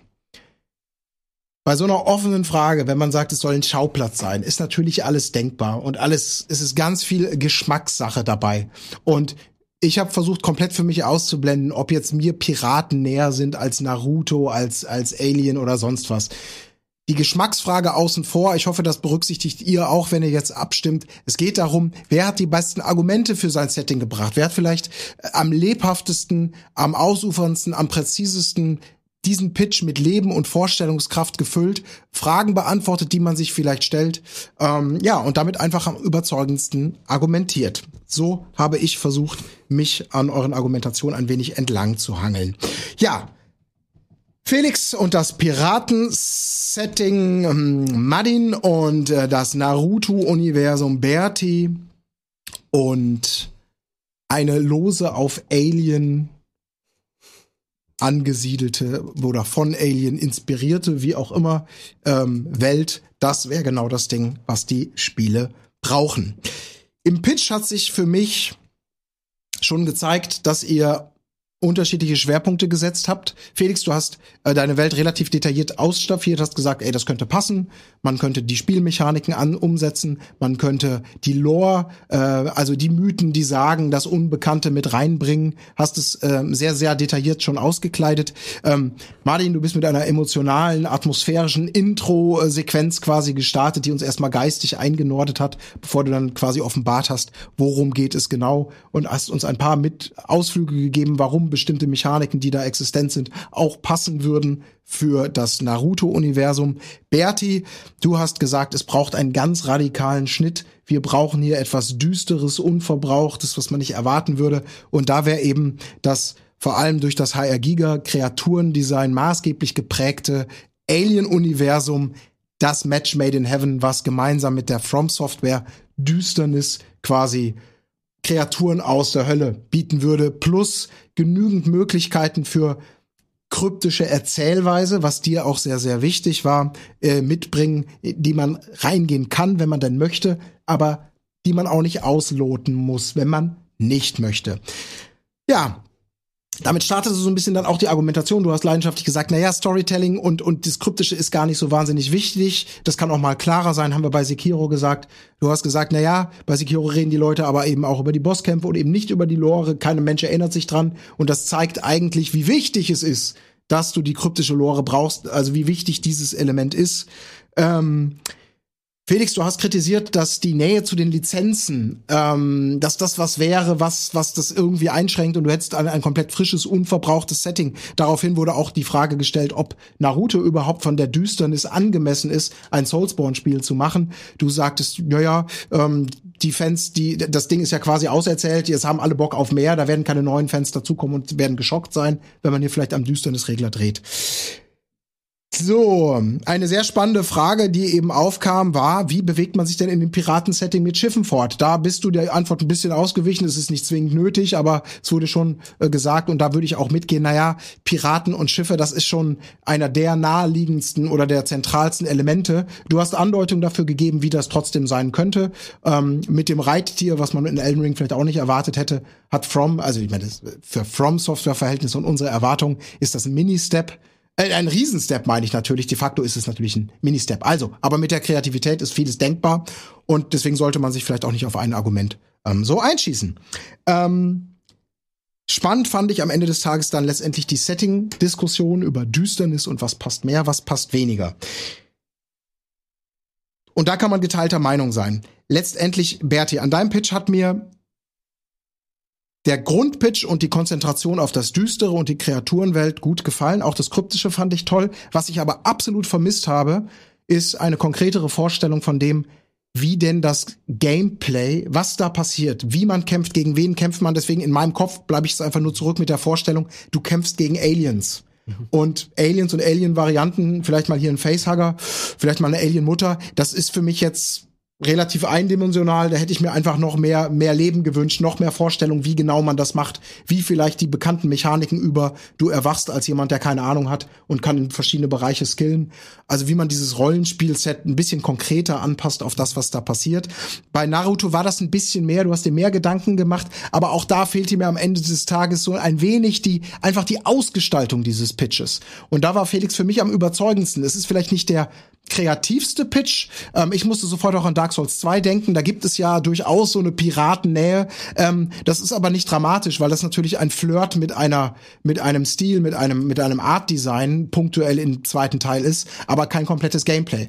Was mir bei dir gut gefallen hat, ist eben die sehr weit durchdachte Universumsanpassung. Von den Spielmechaniken im Sinne von, wie kann man Magie anpassen, wie könnte man das Kampfsystem äh, mit Vorlagen wie Bloodborne, also wo vielleicht ein Fernkampf plus Nahkampf, wie könnte man da reingehen, wie könnte man die Kreaturen und die Mythen reingeben, wie könnte man genau diese Erwartungshaltung von einem, haha, das ist ja lustig Universum, in was Düsteres pervertieren, da sehe ich auch überhaupt keine Grenzen, das passt dazu genauso gut wie, ja, wie das nächste lustige ähm, Fluch der Karibik, wie auch immer geartete. Oder, oder Monkey Island Adventure. Ja. Und deswegen habe ich bei deinem Pitch die konkreteste Vorstellung bekommen, wie wie das Gameplay aussehen könnte, wie einzelne Elemente da drin fruchten, wie das funktionieren könnte, bei einigen Fragen, die offen waren. Du warst mir leider viel zu vage von, von diesen Aspekten her und du warst für mich so zwischen den Stühlen da ein bisschen. Ich kann es mir vorstellen, aber so ganz ist mir die Frage auch nicht klar. Ähm, die Düsternis gehört zu den Spielen, die Brutalität und Härte gehört dazu. Naruto ist sicherlich auch erwachsener geworden und mal ein Stück weit härter. Aber ob man so weit gehen würde, plötzlich wirklich die Perversionen, die du super wichtig als zentral rausgenommen hast und die in der Piratenwelt auch möglich wären. Ja, vielleicht, kann sein, aber war für mich noch nicht ausstaffiert genug. Deswegen gehen die zwei Punkte dieser Runde für mich an Felix und sein Piratensetting. Ja, verdient, ey. Ich habe halt irgendwie die ganze Zeit versucht, das auf das Schiff äh, umzumünzen. Ja, ja, ich hab schon gemerkt, du Alter. Das war auch ein gut, das Sag war ja du. gut, das war gut. Weil natürlich die Frage habe ich mir auch gestellt. Ich meine, ehrlich gesagt, Piraten ohne, ja, da kannst du mal eine Zwischensequenz machen, aber irgendwie ist das schon wichtig. Aber man kann, du hast ein, zwei Argumente dafür gebracht. Naja, gut, dann ein Kampf gegen irgendwelche Seedinger und dann zu sagen, wie kann man das vielleicht als große Gameplay-Herausforderung äh, mit einweben? Also vielleicht denkbar. Also Verdient. Ja, das stimmt. Danke. ja, schön, dass also das freut mich schon mal, dass ihr eine gewisse Einigkeit hier habt. Bock auf das Spiel. Bin ehrlich. Aber keine Bock Ahnung. auf alle unsere Spiele. Also nach der letzten Runde bin ich sehr, sehr gespannt, was natürlich ihr da draußen gesagt habt. Und Walle, du hast das Ergebnis sicherlich, wirst es uns jetzt gleich verkünden und äh, kannst noch eine Schuppe drauflegen an Infos. Ähm, Ja, selbstverständlich. Äh, ja, das, äh, das hat Berti tatsächlich klasse gemacht, weil das wurde genau an der Stelle ähm, gelobt, äh, als du das eingebracht hast mit dem Schiff, äh, dass, dass du ihn damit haben könntest. Aber es hat wohl nicht ganz gereicht, weil das Setting an sich ähm, nicht nur stark war, sondern eben auch super stark argumentiert wurde. Und das hat sich generell auch durch unsere Kommentare hier im Chat den ganzen Abend gezogen, dass ähm, Felix Argumentation häufig von sehr vielen verschiedenen äh, außerordentlich gelobt wurde. Und schauen wir doch mal in das Chat-Ergebnis, was ihr denn jetzt sagt, ob ihr bei Colin seid oder nicht. Und ihr Oh. seid natürlich wieder beim guten Colin. Ähm, es hat sich wieder alles zusammengefügt. Nur bei einer, beim letzten, ähm, was war denn das letzte überhaupt? Da war, hatte die eine Meinungsverschiedenheit. Könnt ihr mir noch mal da drüben schnell auf die Sprünge helfen? Was war denn das davor? äh, das davor, das war ähm, Ob Naruto so brutal genau das, sein kann? Nee, das war Arc System Works. Genau, genau. Ja. Und das Beat'em Up im Star Wars Universum. Genau, da wart ihr ein bisschen auseinander, aber ansonsten, ähm, ja, seid ihr quasi eine Synergie der Chat und Colin, ihr seid euch heute Abend einig und das haben wir ehrlich gesagt, ich war ja auch schon ein paar Mal Teilnehmer, selten gesehen. Ähm, häufig habe ich es erlebt, dass wirklich die, die Meinung des Chats komplett auseinander äh, ging mit der Judge-Entscheidung. Das kann aber auch daran liegen, dass ähm, wir heute in der Sendung natürlich äh, besonders häufig darauf hingewiesen haben, dass es hier um die beste Argumentation geht und ich glaube, in der Vergangenheit ist es auch immer mal wieder passiert, dass Leute für ihren Lieblingspick abgestimmt haben. So, ähm, jetzt habe ich gelabert und gelabert. Haben wir schon den Chatvote äh, parat? Äh, wollen wir da einmal ganz kurz in das Ergebnis gucken? Der, äh, das Ergebnis haben wir gerade schon gesehen, lieber Valentin. Das ist ja wahrscheinlich einfach ein bisschen untergegangen. Wir hatten eine über, überragende Mehrheit, die gesagt hat, jawohl, Piratensetting ist es. Ja, äh, das ist in der Tat unangenehm für mich. Das habe ich ja gerade erst gesagt. Aber äh, ihr müsst verstehen, ich bin mit halbem Kopf noch in der Recherche, weil wer hat sich das hier eigentlich ausgedacht, dass es einen Fact-Checker gibt, der original 30 Sekunden Zeit hat, einen durchaus komplexen Fakt, den äh, die äh, Alien-Fans und die Blade Runner-Fans schon seit ähm, Jahrzehnten diskutieren auf Reddit, dass man den mal hier eben in fünf Sekunden klärt. Valentin, Aber Valentin, Valentin, Valentin, du bringst uns jetzt äh, Kritikmunition, Nein. die niemand, äh, die niemand geladen ja. oder auf dem Schirm hatte. ich wollte jetzt geschickt das alles wieder ähm, Es ist gar nicht nötig. Darf ich nicht mehr drehen? Das ist, äh, es sei dir komplett verziehen. Du hast einen, einen sehr komplexen Job da zu beackern. Äh, alles gut. Ähm, da glaub, können wir einen Haken dran machen. Vielen Dank, du machst es super. Ähm, ihr da draußen auch. Ähm, Das haben die Leute eben auch noch gesagt, ich würde das super machen. Aber jetzt habe ich es ja nicht mehr so toll gemacht. Ähm, aber deswegen möchte ich noch ganz kurz äh, das beantworten. Und zwar bin ich einen Schritt weitergekommen. Und ähm, es gibt halt einfach kein offizielles Statement dazu. aber es gibt unfassbar viele Parallelen. Und deswegen kann man schon davon ausgehen, dass auch ähm, es gibt so ein paar Easter Eggs. Ähm, mit dem Augenzwinkern wird gesagt, das ist das gleiche Universum. Ich dachte halt und es würde passen, aber niemand hat jemals gesagt, das ist so. Das ist mein Faktencheck, ob das jetzt am Ende stimmt, weiß man nicht, aber es ist auch einfach schwierig, dort ein Endergebnis zu erzielen. halt Und damit immer, bin ich es jetzt tatsächlich raus. Ich dachte halt immer, dass es in Prometheus oder so kurz eine Nahaufnahme gibt, wo du irgendwo Tyrell ja, Corporation siehst. aber das ist ja auch nur eine Sidequest ja, gewesen, die das- irrelevant war. das Äh, vielen Dank, ja lieber Valentin. Keine Sorgen. Äh, also mir wird's jetzt reichen, wenn du erst Montag deinen Arbeitsplatz räumst. Halt. Äh, Montag habe ich Urlaub. Ich ja, bin ist doch umso besser. Dann machen das andere für dich. Wir tauschen das Schloss aus. Okay, Ähm, easy. Ja, cool. Ist Da gar nicht ja unangenehm für niemanden. Gut, nein, vielen Dank. So, wir haben jetzt natürlich die Situation, dass du mit komfortabel miserablen drei Punkten äh, ein sicherer Finalkandidat bist, aber wir jetzt eine Stechrunde machen müssen zwischen Martin und Bertin, die jeweils einen Punkt sich ergattert haben. Ich will nicht. Und die Frage, die habe ich reingereicht bekommen. Wir werden jetzt zum großen Stechen kommen. Deswegen Stech, Stech! Wie läuft das jetzt eigentlich? Die Bonus, aka Stechrunde. Wie das läuft, fragst du zu Recht, Berti. Ja. Das werde ich jetzt nochmal kurz erklären. Ich habe eine Frage rein äh, be- be- bekommen, die ihr zu beackern habt. Es geht wie folgt los. Ihr werdet gleich jeder 30 Sekunden Zeit haben, euer Plädoyer zu halten. Nacheinander. Wer beginnt, werden wir basisdemokratisch per Schnick, Schnack, Schnuck ähm, ausloben. Eine Runde ohne Brunnen. Danach gibt es eine dreiminütige Diskussion zwischen euch beiden und dann werden wir, wie üblich, zum äh, Ergebnis kommen. Okay? Hm? Ich lese es auch vor, dann gebe ich euch einfach mal so 20, 30 Sekunden, in denen Felix und ich nochmal anstoßen, damit ihr euch schon ein bisschen gedanklich vorbereiten könnt. Ich bin so froh, dass ich schon durch bin. Ja, das verstehe ich. Das ich habe meinen Soll gut. erfüllt. Okay, dann würde ich sagen, kommen wir zur Bonusfrage. Und das ist folgende. Konzentriert euch, Martin, Berti, folgendes gilt es zu beantworten. Gemünzt auf Spiele. Welcher Hauptcharakter ist am unsympathischsten? Na, Felix, weißt du noch damals, wir beide auf der Gorch Fock? Ach, herrlich. Ja, das waren Zeiten, ne? Deswegen auch Piraten, ey. Oh ja, ich verstehe das. Äh, Ich habe dein altes Holzbein gehobelt. äh, Ja, wie du, du hast es gehobelt wie kein Und dann hast du mir den Schiefer rausgesaugt aus meinem Finger. Den Ich sagte, ich habe die Marilou im Hafen von Port Royal direkt vergessen. Herrlich, ey. Das war einfach schön. ne? Lecker Fischbrötchen Das noch. Fässchen Grog, das Fässchen Zitronensaft, die Skorbut. Ah. Uns konnte sie nichts. Und dann hast du so viel Grog getrunken, hast du gemacht, das wäre jetzt eine Meerjungfrau. Ja, kein Grog auf Bock habe ich mir damals ja auch als T-Shirt-Aufdruck lizenzieren lassen. Bin aber nicht richtig reich geworden. Ach, apropos reich werden. Reich an Argumenten und Wissen werden wir jetzt auch, denn unsere Kontrahenten haben sich erste Gedanken gemacht. Sie haben sich Notizen gemacht, die kaum leserlich sind. Keine Kritik an deiner Handschrift, lieber Berti. Aber das muss Ich finde das, ich find das unglaublich schwierig, muss ich sagen. Mir würde auf die Schnelle Ey, Ja, natürlich, natürlich. nichts einfallen. Ja, ich möchte jetzt auch nicht tauschen. Ich genieße gerade die Rolle. Und Ja. du kannst nicht, du kannst am meisten Ich, genießen. ich, ich, ich bin fertig. Ja, aber es muss weitergehen, denn wir wollen natürlich zu einer Entscheidung fürs Finale kommen. Wir haben ja auch nicht ewig Zeit an dieser Stelle. Ihr macht lange Gesichter, ihr seht nicht glücklich aus. Das sind die besten Voraussetzungen. Jetzt eine spannende Vorrunde, um den äh, zweiten Finalteilnehmer zu haben.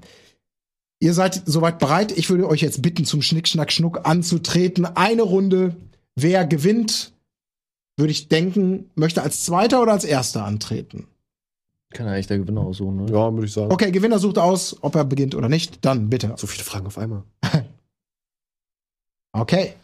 Martin, möchtest du anfangen? Nee, Berti fängt an. Okay, Berti fängt an. Du hast 30 Sekunden die Frage. Welcher Hauptcharakter ist am unsympathischsten? Und deine 30 Sekunden fürs Plädoyer starten jetzt.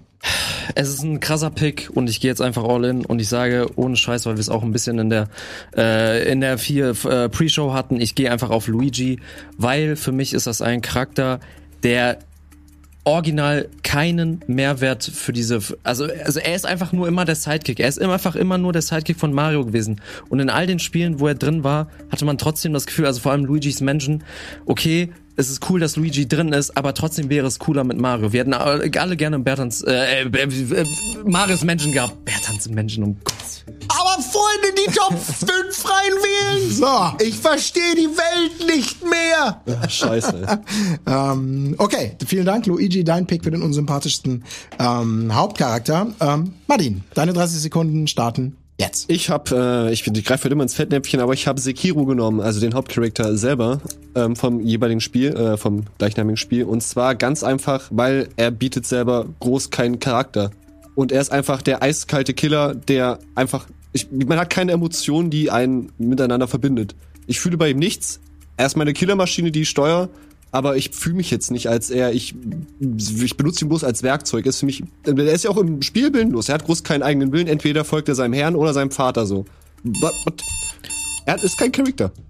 Und Luigi ist einfach ein netter Bengel. Ey, guck dir mal seinen Schnurri an. Der, So, so, Moment, Moment. Darf, darf ich was sagen? Ganz kurz, wir atmen einmal kurz durch. Darf ich was sagen? Bitte. Ich bin sehr überrascht und war wahrscheinlich in der äh, Schnelle der Zeit niemand draufgekommen auf den Hauptcharakter von diesem neuen Final Fantasy Prequel. Chaos. Der Typ da. Der so der ist schon komplett. wieder witzig. Ja, aber äh, sympathisch fand ich den nicht wirklich. Ja, Jack, Jack, ja. Ja, gut, also ihr habt beide, ähm, Berti, du mit Luigi, Martin, du mit Sekiro, ihr habt für mich beide keine erstmal naheliegenden Picks genommen. Aber klar, ey, ihr hattet wenig Zeit und äh, jetzt gilt es einfach, äh, ja, das Beste daraus zu machen. Drei Minuten Argumentation, drei Minuten offene Runde starten jetzt. Also Martin, du hast ja gesagt, äh, dass du nicht mit ihm relaten kannst, weil er halt, er befolgt seinem Herrn, er hat so einen strengen Kodex. Das ist aber, finde ich, also gerade das macht ihn doch in Sekiro sympathisch, weil in Sekiro wollen wir doch, also wir sind in einem Setting, wo wir in einen krassen Samurai spielen wollen. Und genau das sind die Tugenden des Samurai, dass du halt alles für deinen Herrscher tust, dass du alles nach dem Kodex befolgst. Und äh, gerade dann, dementsprechend, wenn du dieser Lore folgst und auch der Lore dann von Sekiro, ist er doch der perfekte Protagonist. Ja, da kommt erstmal drauf an, welches Ending man erspielt, weil da gibt es natürlich auch noch ähm, verschiedene Auslegungen seines jeweiligen Verhaltens, aber Grundsätzlich äh, ist jetzt bloß, weil er stumpf seinem Kodex folgt, macht er, also gerade, es geht um Sympathie. Bloß weil er stumpf etwas folgt, was er vorgepredigt bekommt, macht es jetzt für mich keinen sympathischen Eindruck. Luigi wiederum, Alter, der ist zwar vielleicht ein, ein Dulli und ein ziemlicher ne, Trottel, aber mit dem mal, keine Ahnung, so schön nach dem Feierabend eine Runde, keine Ahnung, Tennis spielen oder so, sehe ich mich eigentlich schon. Oder mal schön Ja, eine Runde zu Hause Staubsaugen. Das ist, aber das ist, doch, das ist doch das Problem auch dieser gesamten Mario-Franchise, aus dem Luigi drin ist. Niemand dachte doch, und wenn du dann mit Luigi chillen würdest, würdest du dann auch nicht denken, so, oh cool, dass ich mit Luigi chille. Du würdest auch immer eigentlich denken, so, ja, mit Mario zu chillen wäre halt schon cooler, weil Mario ist halt einfach cooler. Aber das und dementsprechend, nicht was unsympathischer. war, also ne, dann nenn mir einen Grund, warum war, hat der Luigi die Hauptrolle in Luigi's Mansion gespielt? So, Also, wo ist sein Mehrwert? Naja, ist halt seine eine Butze, die er rausholen soll. So. Also, also Ja, aber war, es hätte soll. ja jeder andere machen können. Und das ist halt die Sache bei Sekiro, äh, dass er perfekt halt meiner Meinung nach in dieses Setting passt. Also er ist halt dieser eine Typ, der ja, genau da, da bin ich auch vollkommen bei dir, aber es macht ihn nicht sympathisch. das ist halt ein fucking Bastard, der alles umbringt, was Aber, also, wo die Klinge kommt so. ja, aber die Frage ist, wann, was erhoffst du dir denn, also wäre, wäre er für dich, also vielleicht wäre er so rein menschlich in dem Sinne sympathischer, wenn er jetzt mit dir dann Tee trinken würde, aber das, also das würde ja null zum Spiel passen. Die Sache ist ja, äh, eine Spielfigur muss sympathisch sein, aber halt auch äh, in sich schlüssig in der Spielwelt. Und die Sache ist dadurch, dass er halt so ein Badass Motherfucker ist, macht ihn das ja irgendwo auch sympathisch in der Spielwelt von Sekiro. Ja, aber da möchte ich auch durchaus mal zum Beispiel auf ähm, Gothic oder halt Risen eingehen. Der Typ ist auch an sich ein Penner, aber so wie er mit den Leuten umgeht, macht ihn halt auch wieder auf irgendeine Art und Weise sympathisch. Und äh, der führt halt auch diese Schiene, ey, er ist jetzt hier, gerade bei Risen 1, der Typ, der da zum Schluss die ähm, fetten, ich weiß gar nicht, wie sie halt Titanen da umboxt.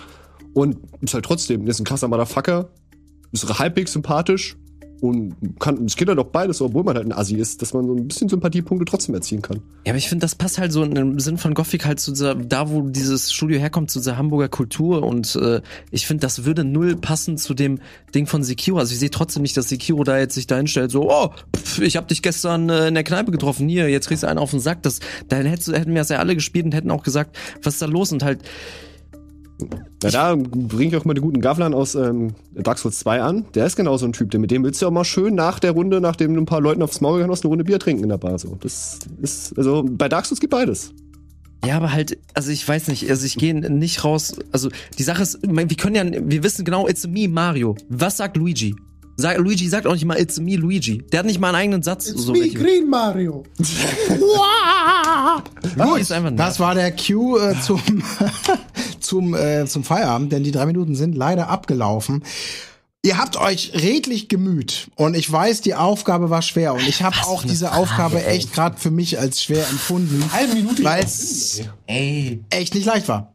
Glaube ich sofort. Ich komme relativ schnell jetzt zu einem Urteil und zwar gebe ich diesen Punkt an Martin. Ja. Und zwar einfach aus dem Grund, die Frage war unsympathisch. Ja. Und du hast viele Argumente gebracht, dass, du hast gesagt, das passt ins Universum Badass und bla bla bla. Ähm, aber es ging ja nicht darum, ob das passt oder nicht passt. Du hast gute Argumente dafür gebracht, warum aus deiner Sicht diese Killermaschine, dieser willenlose Mensch, der, der kein Ziel hat, der keine Empathie kennt, weiß der Teufel was, für dich unsympathisch ist. Und deine äh, Luigi-Argumentation fußte mehr darauf zu sagen, was kann er denn, was Mario nicht kann.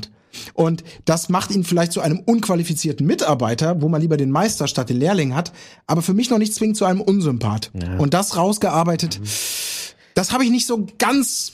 Da hättest du mehr, warum Luigi einfach unsympathisch und eine Nervensäge ist und nicht nur, warum er der kleine, unfähigere Bruder ist. Da kam für mich ein bisschen wenig und deswegen Tut es ich mir leid für voll- dich, voll- aber dieser voll Punkt dabei. geht an Madin. Und damit haben wir gleich ein Finale Madin versus Felix. Oh Gott. Okay? Ja, ey, natürlich. Ich, mir, ist, mir ist nichts ein. Also jetzt, das Ja. vielleicht an Felix und dich. Ist, hättet ihr jetzt so schnell einen Pick parat? Ganz ehrlich, ich habe drüber nachgedacht und der einzige, der mir jetzt eingefallen ist, wer war dieser eine Emo-Typ bei diesem PlayStation 4 Spiel, was am Anfang rauskam hier, ich weiß gar nicht mehr, wie das hieß. Ah, Mit den Superkräften meinst du hier. Infamous Second Son? Infamous Second Son. Da, den fand ich so ein bisschen. Ja, es ist, aber ich hätte mich auch schwer getan. Also definitiv. Deswegen, äh, das ist einfach Ja, ja. Äh, so eine Stichfrage, ist ungünstig, aber es muss äh, Ey, Martin hat, schneller einen- gehen hat und einen Pick genommen und hat das gut verteidigt. Ich, kann- ich, ich gehe guten Gewissens nach Hause. Ja, kannst du auch. Ähm, du hast das Beste daraus gemacht. Er hat nur fürs Finale nicht ganz gereicht. Aber im Finale sehen wir ihm gleich äh, Felix versus. Martin. Danke. Ich, der Respekt wird hier noch ausgetauscht. Wir machen eine ganz kurze Pause, schnaufen nochmal durch und dann sehen wir uns wieder zum großen Finale von Gamefights. Bis gleich. Gamefights. Finale OO. Finale OOOO. Herzlich willkommen zurück zu Gamefights. Die letzte Runde läuft. Wir haben das spannende Finale zwischen Felix Rick und Martin. Ähm, sie werden sich jetzt in der Finalrunde betteln und wir werden feststellen, wer Gamefights als Sieger verlässt und wer in ewiger Schande leben muss. Spaß, das ist ja schon Bär. Der arme Ja. Berti. Nein, war super, super spannend hier. Schön, dass du noch bei uns bleibst. Ähm, das Ja, gerne. Ist, ähm, es geht jetzt wie folgt. Wir haben jetzt, wir spielen jetzt quasi Best of Five. Wer also zuerst drei Punkte für sich entscheidet, hat gewonnen, weil der andere es logischerweise nicht mehr aufholen können. Ich stelle euch jetzt zunächst eine Entweder-Oder-Frage. Wurst oder Käse? Wer zuerst sagt Käse oder sich entscheidet, fängt auch direkt an. Die Person hat 30 Sekunden Zeit. Danach muss der andere entsprechend den anderen Pick nehmen, hat ebenfalls 30 Sekunden Und Zeit. man argumentiert für, für das. Du argumentierst für Wurst, wenn du Wurst sagst, deine Zeit läuft, danach musst es du ist Wurst. für Käse argumentieren 30 Sekunden. Dann hast du wieder 15 Sekunden und dann nochmal 15 Sekunden. Das sind die ersten beiden Runden. In der dritten Runde gibt's eine traditionelle Frage. Also, welche Farbe ist die schönste? Wer davon erst von euch zuerst sagt rot, startet automatisch, hat 30 Sekunden. Du hast dann blau oder was auch immer du dir aussuchst. 30 Sekunden, 15, 15. Grundsätzlich verstanden? Yes. Gut, ich werde nicht dazwischen reden. Die Zeiten laufen automatisch. Achtet ein bisschen mit drauf. Ich versuche dann möglichst schnell auch zu einem Urteil zu kommen und die Punkte zu vergeben. Okay? Nochmal durchschnauben? Alles klar. Gut, dann würde ich sagen, das große Finale von Gamefights kann starten. Und wir fangen an mit der ersten Entweder-Oder-Frage. Double Jump oder Dash? Dash. Martin. Ganz eindeutig, weil allein guckt euch Speedruns an. Dashes, holy shit, ohne Dashes. Was wäre was wär Hollow Knight für ein Spiel ohne Dash? Also da würde ich lieber auf den Double Jump verzichten, geht schon allein zum Dodgen. Ich meine, was willst du mit dem Double Jump höchstens mal dodgen, wenn irgendjemand so auf dem Boden so rumplätscht, ja okay. Aber wenn der Dash noch Iframes bietet, holy shit. Du hast so viel Potenzial im Dash, der kann doch Schaden machen. Ein Double Jump ist einfach, du springst, also ich bin für meins argumentieren, scheiße. Dashen ist geil, Leute. Speed macht ein Spiel immer ein bisschen mobiler, ein bisschen schneller. Mo Mobility äh, ist einfach geil in Spielen. Und Schnelligkeit. Da, Genau. Jetzt, jetzt deine Double 30 Jump äh, für mich äh, ganz klar, weil es für Spiele normalerweise einfach viel mehr Bezug hat. Ist etwas, was viel variabler ist als der Dash. Speedruns ist etwas, wo das gut sein mag. Aber bei einem Double Jump, den kannst du viel versatiler einsetzen. Ist einfach ein Basic Movement, den man haben sollte, um höhere Plattformen zu erreichen und ist auch variabler in seinem Einsatz für verschiedene Genres. Meines Erachtens, ob es jetzt eben ein Kampfspiel ist oder ein reines Jump and Run, ist für mich der Double Jump ein Klassiker, den man nicht wegdenken kann. Gleiches möchte ich aber auch nochmal zum Dash sagen, denn gerade bei Celeste sieht man auch, dass beides in der Kombination natürlich perfekt ist. Aber wie, ich bekomme nochmal Follow Knight, du kannst auch Schaden damit machen. Du kannst damit ähm, Gegner parieren, glaube ich sogar. Äh, Do- Dodges, ohnehin hatte ich eben schon mal erwähnt. Und es sieht einfach fucking geil aus. Ich meine, Schattenspur. Double Ju der Double Jump ist auch in dem Sinne variabel, weil es gibt ja den Double Jump, Double Jump, wo man einfach in eine Richtung springen kann, aber dann zum Beispiel wie bei Elden Ring mitten im Sprung nochmal umdrehen kann. Das kann sehr, sehr hilfreich sein, aber was auch nochmal die Variabilität erhöht und meines Erachtens deswegen ein versatiler Einsatzbereich ist. Krass gut argumentiert von euch beiden. Krass schwere Entweder-Oder-Entscheidung. Das ist echt mies, ey. Ich sehe Ich will beides, aber. in der, in der, in der, in der Vielseitigkeit, in der plastischen Ausgestaltung Felix ein Mühe weiter vorne. Wirklich schwer, aber ohne es länger in die Länge zu ziehen, ähm, Felix, du kriegst für mich den ersten Punkt.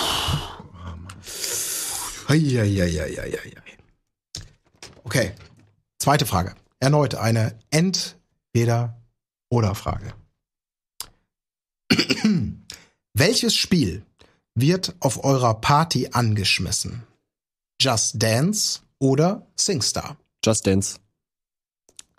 Weil ganz einfach bei SingStar, wenn man da schiefe Töne durchjodelt, das, sieht- das, das versaut allen den Abend, sind wir ganz ehrlich. Wenn da irgendjemand die Töne nicht trifft, so Takt für Takt einfach nur daneben liegt, das ist schon irgendwann auch awkward, das macht keinen Spaß. Währenddessen bei Just Dance, ach, jetzt habe ich Spiel fürs andere, ja, okay. Aber bei Just Dance kannst du einfach rumhampeln, wie du lustig bist. Das ist nicht mal unbedingt immer auch hässlich, wenn man bloß rumdödelt. Man macht was für seinen Körper, man ist sportlich aktiv, man hat ein bisschen was für seine Fitness dazu. Und ganz ehrlich, mal durchswappen bei Just Dance, da kannst du jeden dazu holen. Bei SingStar werden sich bloß die rantrauen, die auch einigermaßen singen können, weil ein bisschen awkward schon.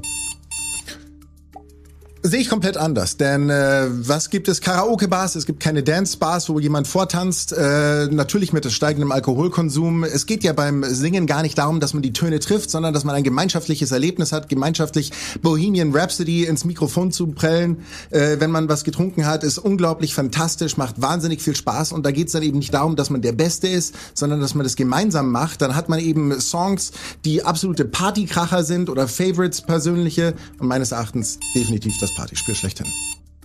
Natürlich gibt es Karaoke-Bars, aber es gibt natürlich auch Dance-Bars, die nennen sich Diskotheken und die sind schon relativ gut besucht, möchte ich mal behaupten. Und ich weiß jetzt nicht, wie die direkte Vergleiche sind, aber ich glaube, in einer, ähm, in einer Karaoke-Bar finden sich doch schon eher die Leute an, die auch einfach bloß singen wollen.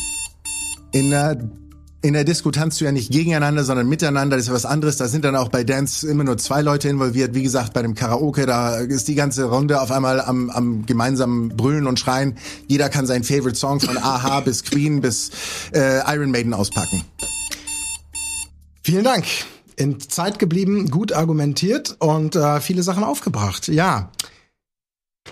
Ich glaube, der Peinlichkeitsfaktor, was unangenehmer ist, das liegt sehr im Auge des Betrachters. Ob einem Singen jetzt unangenehmer ist oder das Tanzen, gibt's wahrscheinlich leidenschaftliche Verfechter und Feinde von, von, von beiden Partyvergnügen. Ähm, Martin, du hast den, du hast den, den Fitnessfaktor noch mit reingebracht, ähm, den das hat. Und die Disco angeführt als ein Ort, der ja eigentlich im Alltag genau der Ort ist, wo das passiert, als Konter für die Karaoke-Bar. Da hatte, Kara äh, hatte Felix natürlich den Punkt, dass Karaoke genau das ist, was du bei Singstar auch machst. Äh, dass es da weniger um die um das geile Singen geht und dass die Karaoke-Bar eben genau der Ort ist, wo du das Gemeinschaftserlebnis hast. Das kannst du dir auch auf die Party zurückholen. Ähm, und die Diskothek ist ein Ort, wo man tanzt, aber das ist äh, nicht das, was Just, Just Dance natürlich ist. Das ist dann halt ein Spiel und da geht's um andere Sachen. Deswegen auch hier, dieser Punkt geht an Felix. Ich weiß, es ist schwer. es steht 2 zu 0. Martin, jetzt gibt's die Möglichkeit für dich zu kontern oder natürlich, ähm, Felix, du kannst den ersten Matchpoint an dieser Stelle verwandeln. Jetzt kommt keine Entweder-Oder-Frage. Ich stelle euch eine, eine Frage.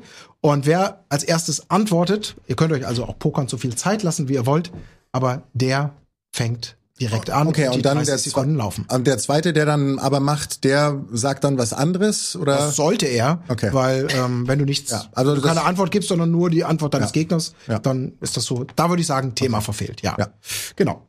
Gut, dann ist folgendes Frage in Runde Nummer drei: Welche Spielserie sollte in eine längere Pause gehen? Call of Duty.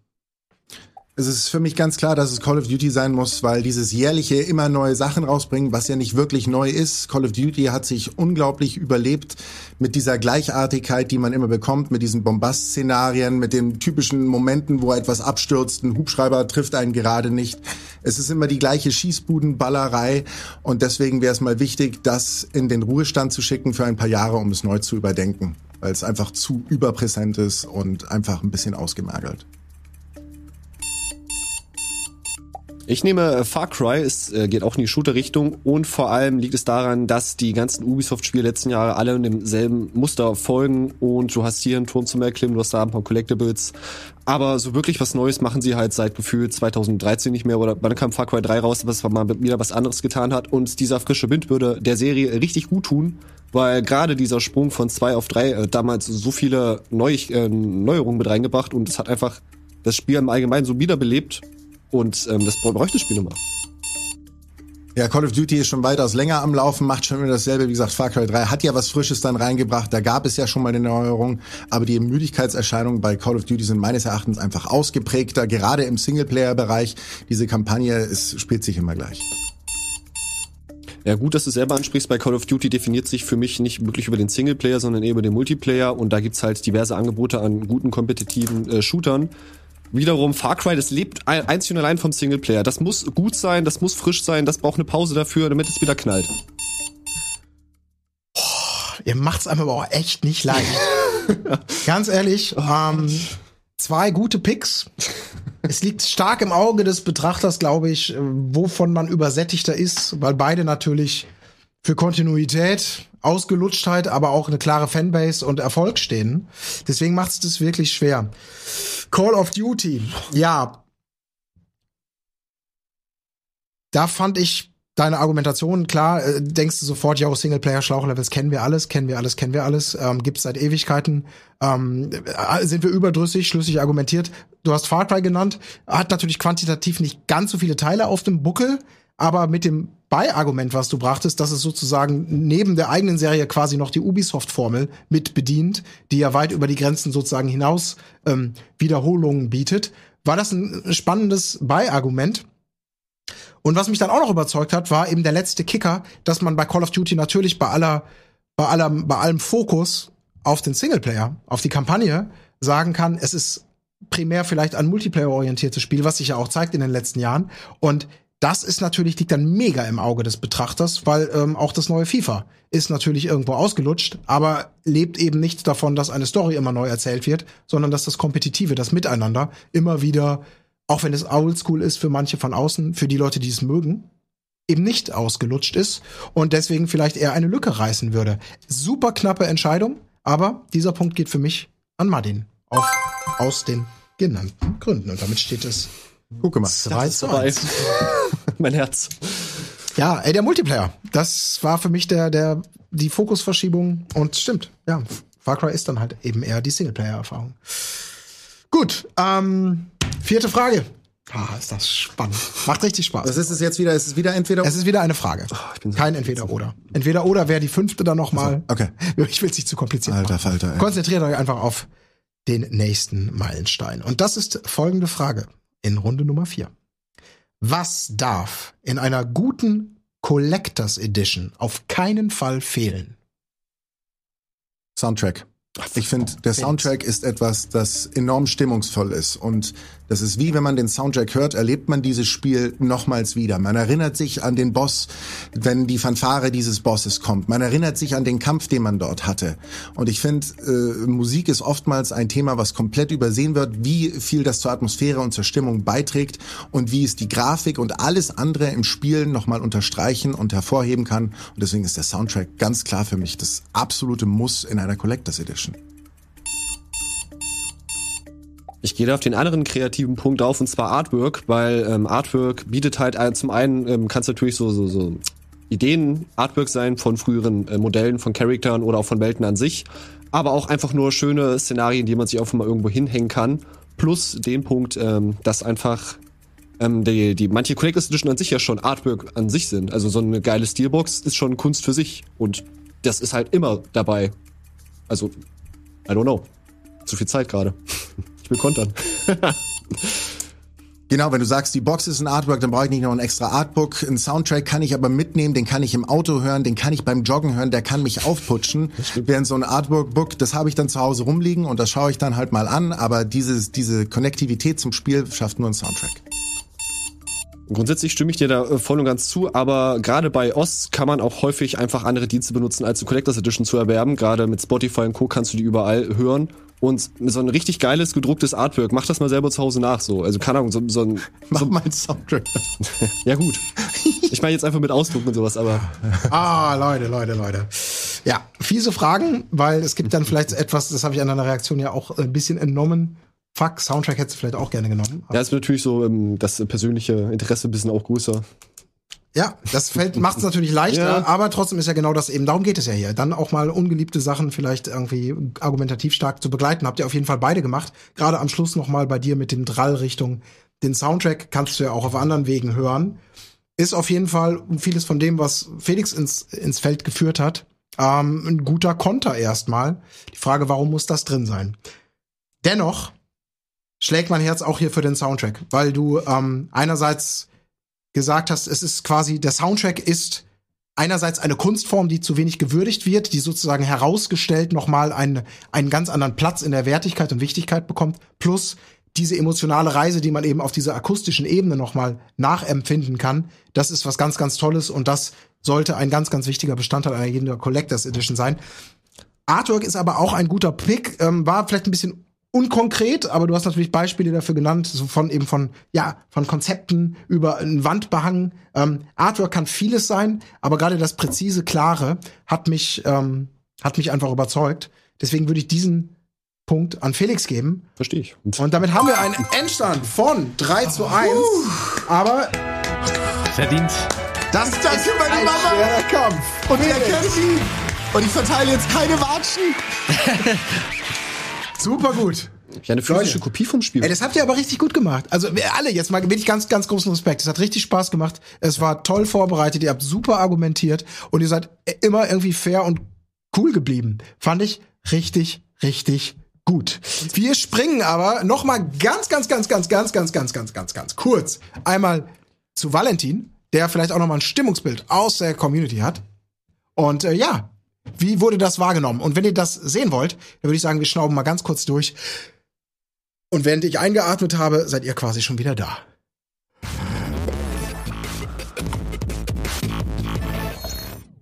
Ja, ich vermute, ihr seid hier, um den Vote aufzulösen, richtig?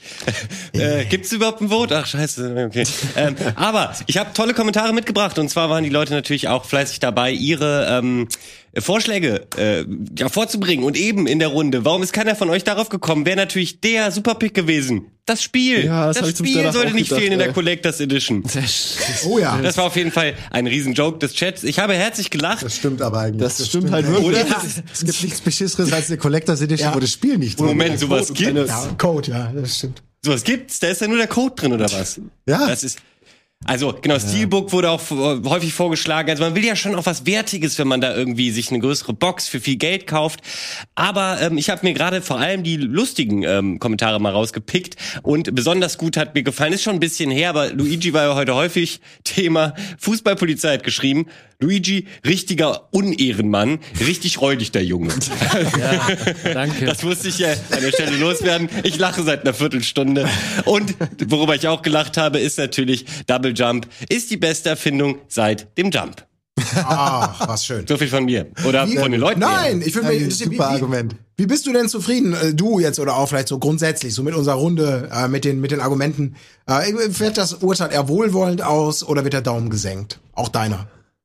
Ey, aus, äh, ich war ja sozusagen auch in der Zuschauerperspektive. Ich konnte mir das ja ganz genüsslich mit den Leuten da draußen anschauen und ich muss sagen, es war eine der schönsten Gamefights-Runden und das sage ich jetzt nicht nur so daher, weil das ist ja ein hitziges Format. Da wird diskutiert, da, da weiß ich nicht, rutscht einem auch mal irgendwas Toxisches raus und das habe ich heute überhaupt nicht gesehen. Wie du schon gesagt hast, lieber Colin, das war eine ähm, gepflegte Runde, wo trotzdem aber nicht schlechter oder so argumentiert wurde, nur eben nicht unter der Gürtellinie und das hat mir besonders gut gefallen heute. Schön. Ähm, diesen Eindruck, wie gesagt, danke dir, lieber Valentin, den hatte ich auch. Aber natürlich jetzt mal zu euch. Ihr habt jetzt wahrscheinlich über zwei Stunden hier angespannt gesessen, Berti jetzt schon eine halbe Stunde weniger. Ähm, ja, äh, wie war's Wo für wir gerade euch? bei und nicht unter der Gürtellinie sind. Na, Ja, das- Verdi, nein. Verdi einfach eins reindrücken. Nein, nur, doch, das war, also, we- der gut. kennt mich doch. Guck mal, ich habe doch schon bei zu Game 2 Zeiten eingenordet auf meinen, Okay. äh, ne, meine Art. Also äh, einmal die Woche muss ich in Collins Büro und krieg erstmal ein paar Ohrfeigen. Ganz kurz zur Klarstellung, das, das stimmt. So, nein, alles, nein, sorry. Äh, Du weißt, du hast äh, verstanden. na klar. Genau, also ihr wart, habt ja bis zum Finale quasi euren Adrenalinpegel wahrscheinlich hochhalten müssen. Martin, erstmal die Frage einmal an dich. Du warst zum ersten Mal hier. Du hast, es war das erste Fights-Format überhaupt für dich. Ey, du hast dich richtig gut geschlagen, aber ähm, und du hast auch entspannt und ja angemessen bei der Sache gewirkt. Aber wie war's denn für dich? Also erstmal, die Runde war halt perfekt für das erste Mal mitmachen, weil es war halt mega entspannt, wie ja schon die ganze Zeit gesagt wurde. Ich glaube, ähm, andere hätten mich bedeutend mehr unter Butter zum einen und bestimmt auch weniger noch zu Wort kommen lassen. Also doch mal diese Kombination mich weiter runter gemacht und mich dann noch nicht zu Wort kommen lassen. Ich glaube, die Konstellation gibt's ja auch. Aber das hat ja ganz gut funktioniert. Man ist auch respektvoll miteinander umgegangen, wenn man gemerkt hat, der andere will gerade das Wort ergreifen. Es war ja echt ein sehr schönes Erlebnis und äh, man hat sich ja mehr aufgemuntert, als sich gegenseitig danach auch noch mal so ein bisschen gegenargumentiert. Das fand ich sehr sympathisch. Ey, vor allem, du warst am Anfang echt ein bisschen ruhig, aber hast dich dann richtig hochgekämpft. Ich, und hast du dann mal richtig Kontra gegeben. Ich muss sagen, das ist auch, äh, muss man sich erstmal dran gewöhnen, ey. ja? Ja. Aber äh, macht Spaß, gerne wieder mit euch. Das ist schön. Absolut. Das ist eine ganz, ganz tolle Geschichte. Äh, Felix, aber du hast jetzt ja gerade, wenn ich das richtig in Erinnerung habe, du hast deinen Titel gerade verteidigt. Ist ich das habe richtig? ich hab meinen Titel verteidigt. Ich bin jetzt, äh, ich möchte es eigentlich gar nicht sagen, weil dann werde ich das noch mal irgendwann eingeladen und dann ist noch mehr Druck und das war schon enorm viel Ja? Druck. Ja, natürlich. Ich, ich habe gestern, wie gesagt, den ganzen Tag auf der Zugfahrt hier auch schon zusammengeschrieben, meine Argumente und alles. Ich fand's, ich fand's super anstrengend, ich fand's super anspannend und und spannungsgeladen und ähm, ich fand's interessant auch, wie jeder so seinen eigenen Flavor mit reingebracht hat. Also dass dass Martin so ganz andere äh, Firma hier mit Arc äh, Systems auf dem Schirm hatte als ich. Das wäre für mich gar nicht in Betracht gewesen, aber das fand ich eben super interessant, weil das eben auch für die über die eigenen Spielvorlieben etwas sagt. Ich finde, äh, Berti hat teilweise auch unglaublich stark argumentiert, ähm, gerade hier auch mit diesem mit dem From Software Ding und äh, dachte ich mir auch so, oh oh schwierig, ne? Und da waren da waren viele Sachen, wo jeder eben so seinen seinen eigenen Blick drauf hatte und ich finde es enorm interessant, das dann eben auch zu sehen wenn du eine Perspektive komm, bekommst, die die deiner nicht äh, gleich ist, sondern die eben dann noch mal was anderes aufgreift, was man selber vielleicht gar nicht auf dem Schirm so hatte. Und das fand ich dann einfach spannend. Und äh, ich bin jetzt einfach nur happy, dass es vorbei ist, dass ich mich nicht komplett blamiert habe. Das war mein Ziel und das, das hat geklappt. Das freut mich. Also auch dich dürfte man ein weiteres Mal einladen, auf jeden Fall in diese Runde. Ja, schön. Ja. Ja, das war, das war wirklich toll. Und ich kann das ja auch verstehen. Ich habe ja auch schon mal da gesessen, wo ihr jetzt sitzt. Und ich finde es auch super, man, man, man, dieser, dieser Ernst und diese Wichtigkeit wird ja immer mehr, ne? Und dieser Druck, naja, du willst du jetzt auch nicht, du musst ein bisschen vorbereiten. Und genau das, was du gerade so beschrieben hast, man macht sich Gedanken und hat wahrscheinlich so das Gefühl im Idealfall, ey geil, mein Pick war super. Da kann niemand. Und dann kommen da Leute, die sich die gleichen Gedanken gemacht haben und kommen mit Sachen und man denkt vielleicht auch mal, holy, das Und ist jetzt ja, vor allen Dingen, fuck, du merkst beim Argumentieren, dass dein eigenes Ding eventuell Löcher hat und hoffst dann einfach, hoffentlich merken die anderen das jetzt nicht, dass das, was ich da erzähle, löchrig ist. Ich hatte genau und das- greifen das gar nicht so auf. Ja. Das ist, das ist genau das, was dann auf einmal beim Argumentieren kommt. Wenn du es dann laut nach außen sagst, ist was anderes, wenn du die Notizen Ja. machst und dann merkst du, uh, das ist vielleicht jetzt gar nicht so gut. Hoffentlich checkst du Ja. Ich hatte, ich hatte genau das Gegenteil mit dem Piratenzeitig. Am Anfang war ich so, hä, ist das Felix Ernst? Das ist so irgendwie nicht so geil. Aber je mehr du darüber erzählt hast, war ich so, fuck, das ist echt gut. Ja, aber das Coole war, nichts davon kam für mich so rüber, weil ihr alle, äh, also auch äh, am Schluss bei der Speedrun, äh, äh, Speedrunde, halt, ähm, ihr habt euch da nicht in die in die emotionalen Karten blicken lassen. Dann habt ihr gesagt, okay, ich habe gerade vielleicht ein Loch entdeckt, aber das interessiert mich gar nicht. Ich ziehe das Ding hier knallhart durch mit dem Brustton der Überzeugung, warum meins das geilste ist und deins scheiße. Und das war geil, weil genau darum soll es ja eben gehen. Nicht dann, ach Gott, ich bin jetzt so, ich gehe jetzt, ich gehe geh nach Hause. So, ne? äh, und, äh, top. Also es hat wirklich Spaß gemacht. Tolles Kandidatenfeld. Ähm, ja, ich bin gespannt, äh, wie ihr es gefunden habt. Äh, Schreibt's gerne in die Kommentare. Auch natürlich bei uns im Forum wird immer leidenschaftlich darüber diskutiert auf rocketbeans.tv. Und wenn ihr ähm, dann natürlich auch Formate wie dieses und andere nicht verpassen wollt, dann abonniert doch einfach mal und drückt die Glocke. Dann werdet ihr eben darüber informiert, wann denn eine neue Hochqualitätsware aus dem Hause Rocket Beans bei euch in der Abo-Box landet. So, wir schnauben jetzt durch. Das war's mit Gamefights für heute. Für die Leute im Stream ist der Abend aber noch nicht ganz vorbei, denn äh, wenn ihr Lust habt, wir bleiben noch ein bisschen sitzen. Felix, wir beide tun's auf jeden Fall. Wir äh, kippen jetzt noch ein Bierchen, wir plaudern jetzt einfach noch ein bisschen. Wenn ihr Lust habt, dabei zu sein und ihr natürlich auch, dann macht das gerne. Im Sinne von Gamefights war's das für heute. Vielen Dank an euch, vielen Dank Walle an den Faktencheck da draußen und natürlich auch an die Community fürs Mitmachen, äh, fürs Teilhaben. Ähm, ohne euch wäre das hier nicht halb so geil. Vielen Dank, bis zum nächsten Mal. Macht Idiot. Gamefights.